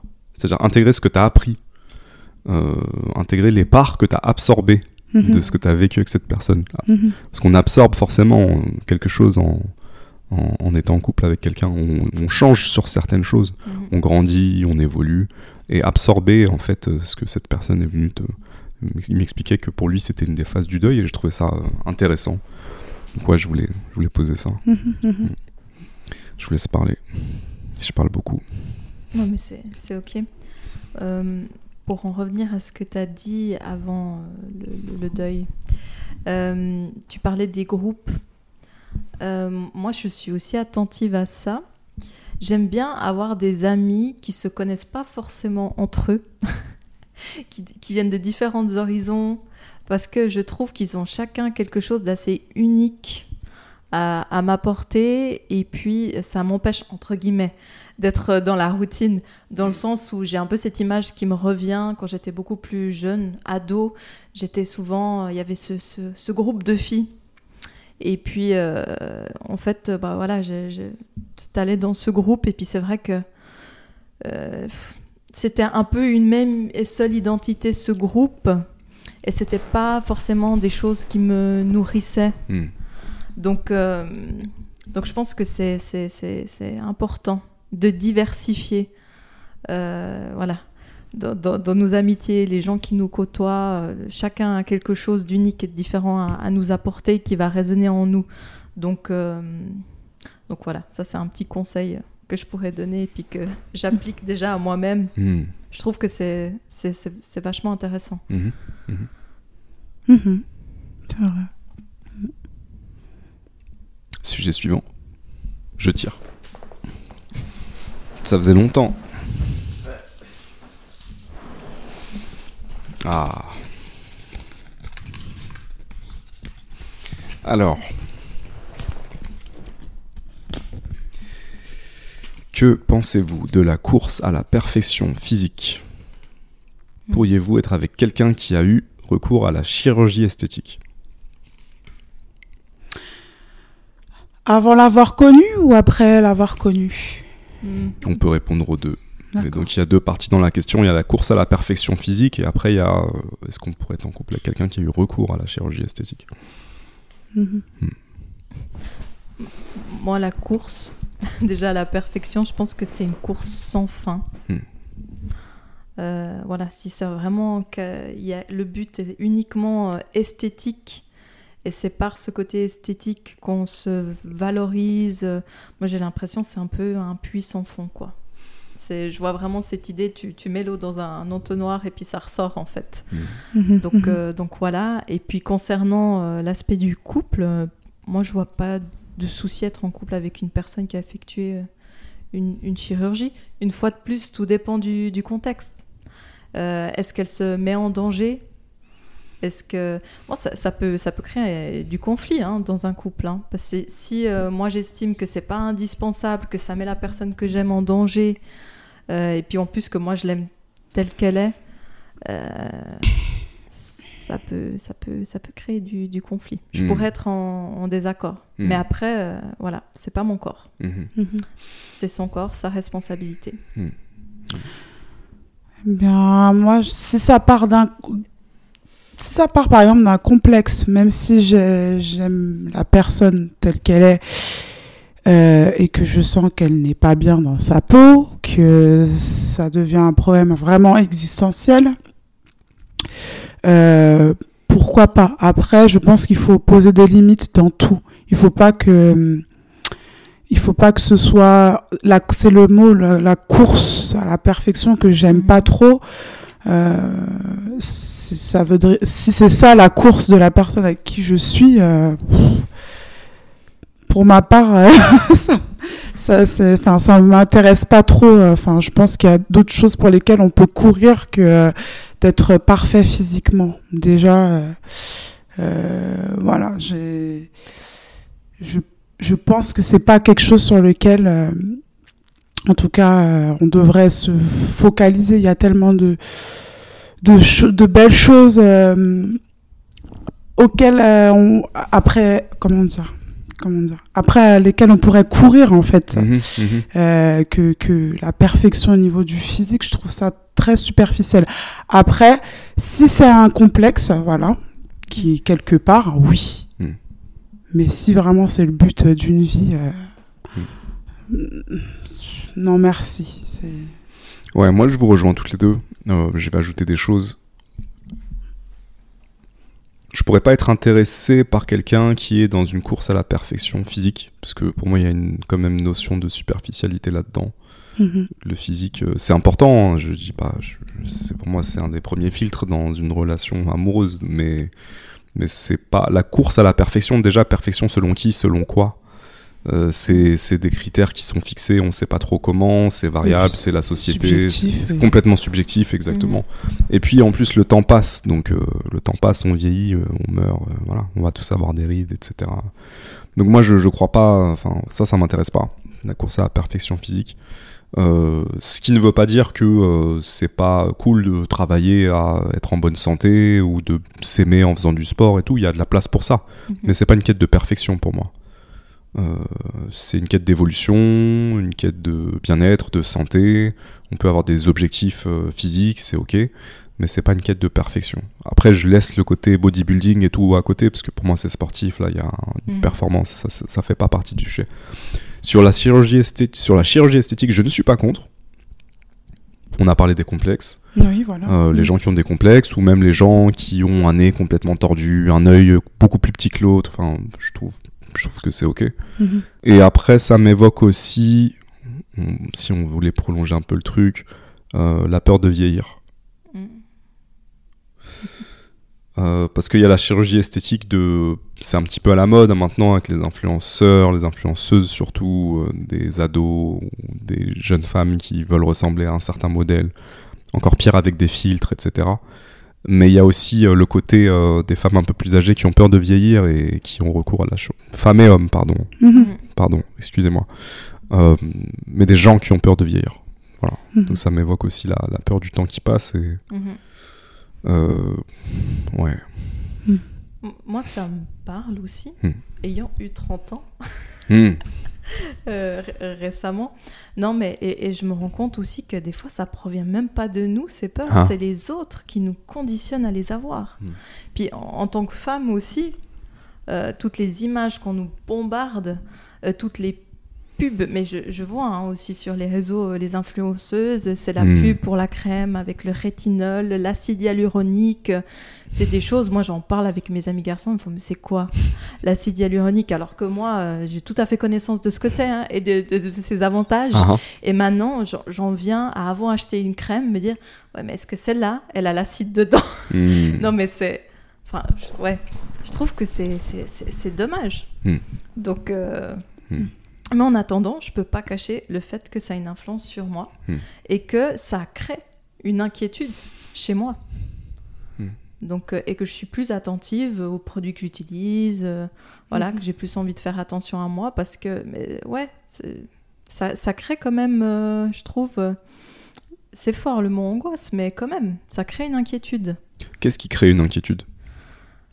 Euh, bah, en fait, je, je trouve qu'on nous, on nous donne Ce- ce- beaucoup d'images, Oui, ces images. des images de, de, de- de personnes, euh, comment dire, par exemple, qui sont censées avoir 30 ans, un, mannequin, enfin, un mannequin qui va faire une publicité pour quelqu'un, vendre un, je sais pas, un produit pour quelqu'un qui a la trentaine, c'est un mannequin qui va être beaucoup plus jeune, par exemple. Donc, euh, on nous donne peu d'images auxquelles s'identifier, je trouve. Et encore, c'est en train de s'améliorer parce que notamment sur Instagram, je vois qu'il y a beaucoup de, de comptes, euh, beaucoup de, de femmes qui osent mettre en lumière euh, justement leur vulnérabilité, euh, des, des marques de vieillesse, euh, des marques de, de changement sur leur corps, de grossesse, etc. Avant, c'est des choses qu'on qu'on nous exposait pas du tout. Mhm, mhm. Donc, euh, au vu de ce qu'on nous exposait, on- si, si ça se passait autrement sur notre corps, on se disait, mais du coup, qu'est-ce qui cloche chez moi? Mais euh, c'est aussi la société, je pense, qui veut ça, de consommation, qui nous euh, instrumentalise de façon euh, à justement être sans cesse en quête de perfection avec euh, les spots publicitaires, les réseaux sociaux, les téléréalités, les modèles de femmes précis qu'on nous montre dans les médias. Il faut toujours les, les, les, les mêmes euh, les, les- le même type euh, de femmes euh, parfaites entre guillemets.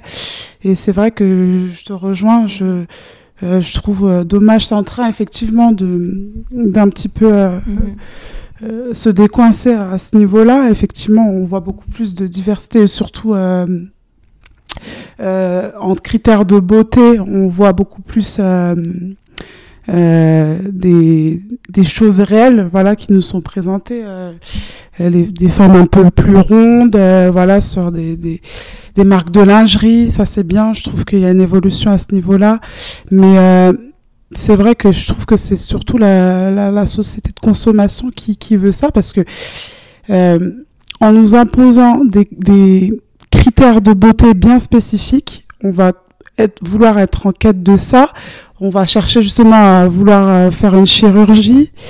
Euh, mais s'il n'y avait pas tout ça, peut-être que cette industrie-là, enfin je sais pas si on peut parler d'industrie, mais en tout cas au niveau, ne serait-ce que au niveau de la, santé, euh, tout ce qui est chirurgical, ils n'auront pas le, le même, euh, comment dire, les mêmes bénéfices. Mm.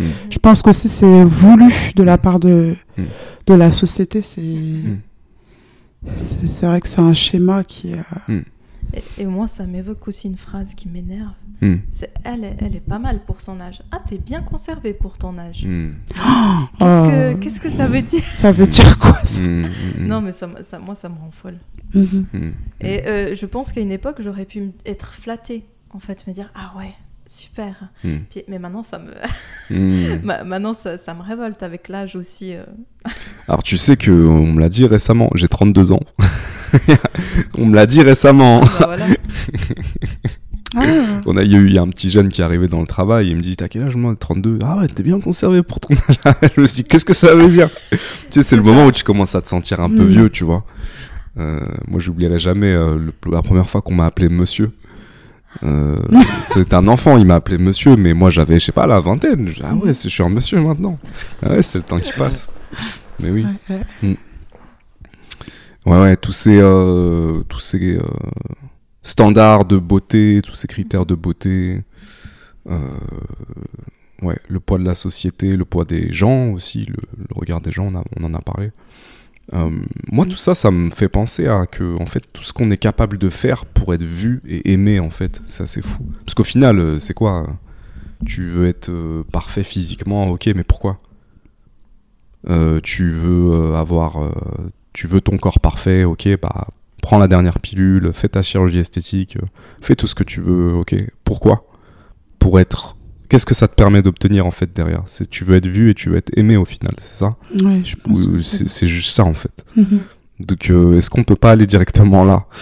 Euh, Et effectivement, moi, je, comme je le disais, j'ai pas de problème avec le fait de chercher une évolution physique, par exemple, à travers le sport et tout. Je pense qu'il y a une place pour ça. euh, Mhm. une Mhm. place pour euh, se garder en bonne santé, il n'y a pas de souci avec ça. Mais effectivement, quand on est dans une... Parce que c'était la question, une course à la perfection. Là, il y a quelque chose à, il y a quelque chose à, à questionner. Là, il y a un truc, euh, Mhm. je pense. Ouais. Voilà pour moi. On en fait une dernière? Ouais, une dernière. Allez, qui, y à qui l'honneur? Choisis bien Anne-Laure. Oui, choisis bien le papier que tu déplies. Bah, rien. C'est incroyable ça. Y a rien dessus? Allez, on se casse. Ça pourrait être un signe, mais on peut forcer le destin.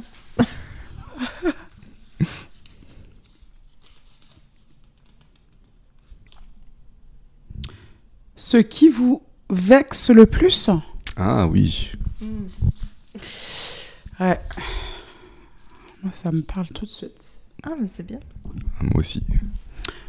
Moi, Ça va être facile. ce qui me vexe le plus, c'est euh, l'atteinte à mon, à mon- Je vais pas dire intellect, c'est un grand, grand mot et. euh, je- comment le dire en, en toute humilité? Ouais, euh, ce qui me vexe le plus, c'est qu'on remette en question, si, euh, peut-être mon. Mon intelligence, après je parle peu, Mhm. en- entre guillemets, hein, Mm. l'intelligence entre guillemets, Mm. Euh, ça je supporte pas. Mm. Euh, Quand tu dis que tu ne supportes pas, hum, qu'est-ce que ça peut te. Enfin, quelle ça réaction me ça, peut. vexe, je sais pas. Qu'on me trouve euh, par exemple stupide, ça c'est un truc qui, qui me vexe au- vraiment profondément, ouais. Plus qu'autre qu'autre chose. Yes. Et vous? Tu vois, moi, ça vient pas spontanément. Ok. Moi, c'est très facile. euh, être ignoré. Ça me vexe. Donc, si je veux parler à quelqu'un, euh, que cette personne m'ignore, que ce soit en face à face, que ce soit par un message, euh, ça me vexe à tel point que je suis capable d'ignorer cette personne en retour jusqu'à la Ah. fin de tous les temps. Euh, parce que je suis ce genre de rancunier. Euh, quand je me sens ignoré, pas pris en compte. Ouais, vraiment. Tu sais que ça fait du bien d'en avoir rien à foutre. hein, Je te conseille. Mais de ouf. Vraiment. ouf. euh, Mais il y a un moment. Mais en fait, ça me vexe tellement Ouais. de me sentir ignoré qu'il y a un moment où je dis Ok, bah tu sais quoi, je m'en fous. ouais. Je suis vexé et c'est une émotion pas agréable pour moi. Et il y a un moment où je dis Bah je suis tellement vexé que. Allez, ouais. Ok. Allez, comprends. ciao. Euh, donc, euh, ouais, je- moi, c'est ça. Mais je pense que ça vient de. J'étais. euh, je me sentais souvent transparent quand j'étais enfant. Et donc, je pense que ça vient d'une blessure, en fait, assez profonde. mhm. Donc, le, pour moi, c'est vraiment le, le côté je me Mhm. sens ignoré. Mhm, mhm, Euh, ça m'arrive rarement aujourd'hui, hein, mais ça peut arriver, bien sûr. Et, mhm, et voilà, mais euh, ça, ça pique toujours pour moi. mhm. Mhm. Moi, je crois que c'est le, le mot vexé qui me parle le moins. Si j'en mets un autre, il y a des choses Ouais. qui ressortent, quelque chose qui me dérange euh, ou que j'ai de la peine à, à tolérer. Euh, C'est une jolie expression suisse, ça. Oui, Que j'ai beaucoup de peine à tolérer. c'est bon. Après là, je pense plutôt, je dirais, ouais, au couple. Ça peut s'appliquer aux amitiés Ouais. aussi. Je j'aime j'aime sentir que je suis une priorité. Voilà. J'aime me sentir considérée, sentir que je suis importante, qu'on dégage du temps spécifique pour passer un moment de qualité Hmm. avec moi. Hmm. Et si c'est pas le cas, ou si je sens que, par exemple, euh, ah oui, ça m'est déjà arrivé avec une amie, de voilà, on se voit et ce jour-là, elle doit être de piquet, donc elle doit avoir son téléphone sur elle, elle doit checker en même temps, on parle en même temps, elle recheck son téléphone, ça, ça me Hmm. saoule. D'ailleurs, on en a parlé, elle se reconnaîtra. Hmm. Ouais, ça, ça peut me vexer. Ok. Ok. Parce que j'estime que, enfin, en tout cas, moi, c'est dans ma manière de voir les choses et dans mes valeurs. Quand, quand je vois quelqu'un, c'est vraiment pour lui offrir un moment de qualité, pour être 100% à son écoute. Donc, c'est vrai que si j'ai pas, pas, pas ça en retour, on me donne l'impression euh, de ne pas, de pas me dédier un, un moment, ça, ouais, ça peut me vexer. Mhm. Je comprends tout à fait. Ouais. Alors, Sarah, merci beaucoup. J'ai vraiment apprécié cet échange. C'était très intéressant, c'était très riche. On a parlé de beaucoup de choses. euh, on a expédié plein de sujets. Franchement, euh, ouais, une, belle conversation de au moins deux heures et demie. Ouais, parce qu'en vrai, là, on est à trois heures, mais il y a eu des Mhm. pauses, donc au moins deux heures et demie. Donc je vous remercie vraiment d'être venu, d'avoir euh, eu le courage de partager et surtout l'honnêteté de partager des trucs perso aussi. Ça, ça m'a touché. Euh, merci pour votre confiance. Est-ce qu'il y a un, un dernier mot que vous voulez ajouter avant de, avant de terminer? Merci à toi euh, de nous avoir donné l'opportunité de, de converser euh, sincèrement C'était vraiment enrichissant comme, euh, comme échange et Mhm.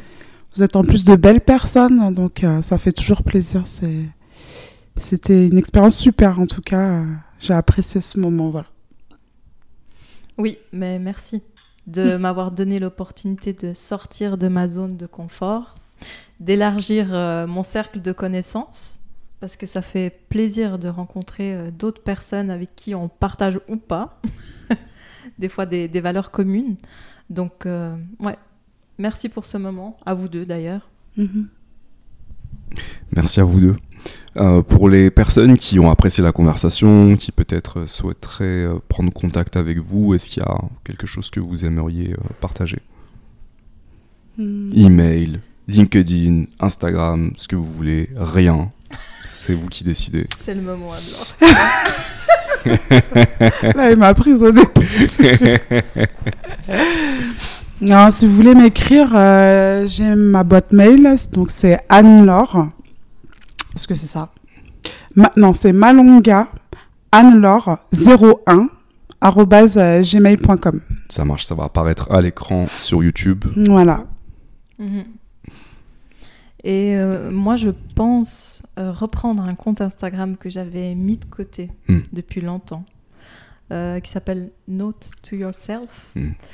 Euh, voilà, c'était, euh, c'est un compte où je partageais des réflexions, euh, j'écrivais, Hmm. et puis que j'ai mis de côté justement en lien Hmm. avec cette peur du regard des autres. Euh, J'avais commencé, puis j'ai laissé de côté, et puis du coup, je me suis dit, c'est l'occasion de, de reprendre. Hmm. Ça va apparaître aussi à l'écran. Et bien sûr, je t'encourage à reprendre. Mhm. Alors, je t'encourage à chanter et à plonger dans cet inconnu. Euh, D'ailleurs, euh, Anne-Laure, on a une petite tasse. Est-ce que tu pourrais la montrer à la caméra Ah oui. Parce que j'ai mon, mon fameux mug euh, qui va sortir bientôt, les amis. si ça vous intéresse, il va falloir me contacter. Ouais, on va commencer à faire du business. Ouais. C'est pas tout le temps gratuit les podcasts. hein. C'est du boulot quand même. Ok. Non, mais plus sérieusement, euh, si ça vous intéresse, envoyez-moi un message. euh, je vous expliquerai comment obtenir ce très joli mug. Euh, je voulais dire que si vous avez écouté jusque-là, il faut laisser un like, il faut laisser un commentaire. Si c'est pas la première vidéo ou euh, audio que vous écoutez et que vous n'êtes pas abonné, eh bien vous êtes des criminels. Donc abonnez-vous. Et, euh, puis voilà, n'hésitez pas à m'écrire, c'était un plaisir. Euh, encore une fois, Sarah et Anne-Laure, merci beaucoup pour ce joli moment de partage. Et à très vite.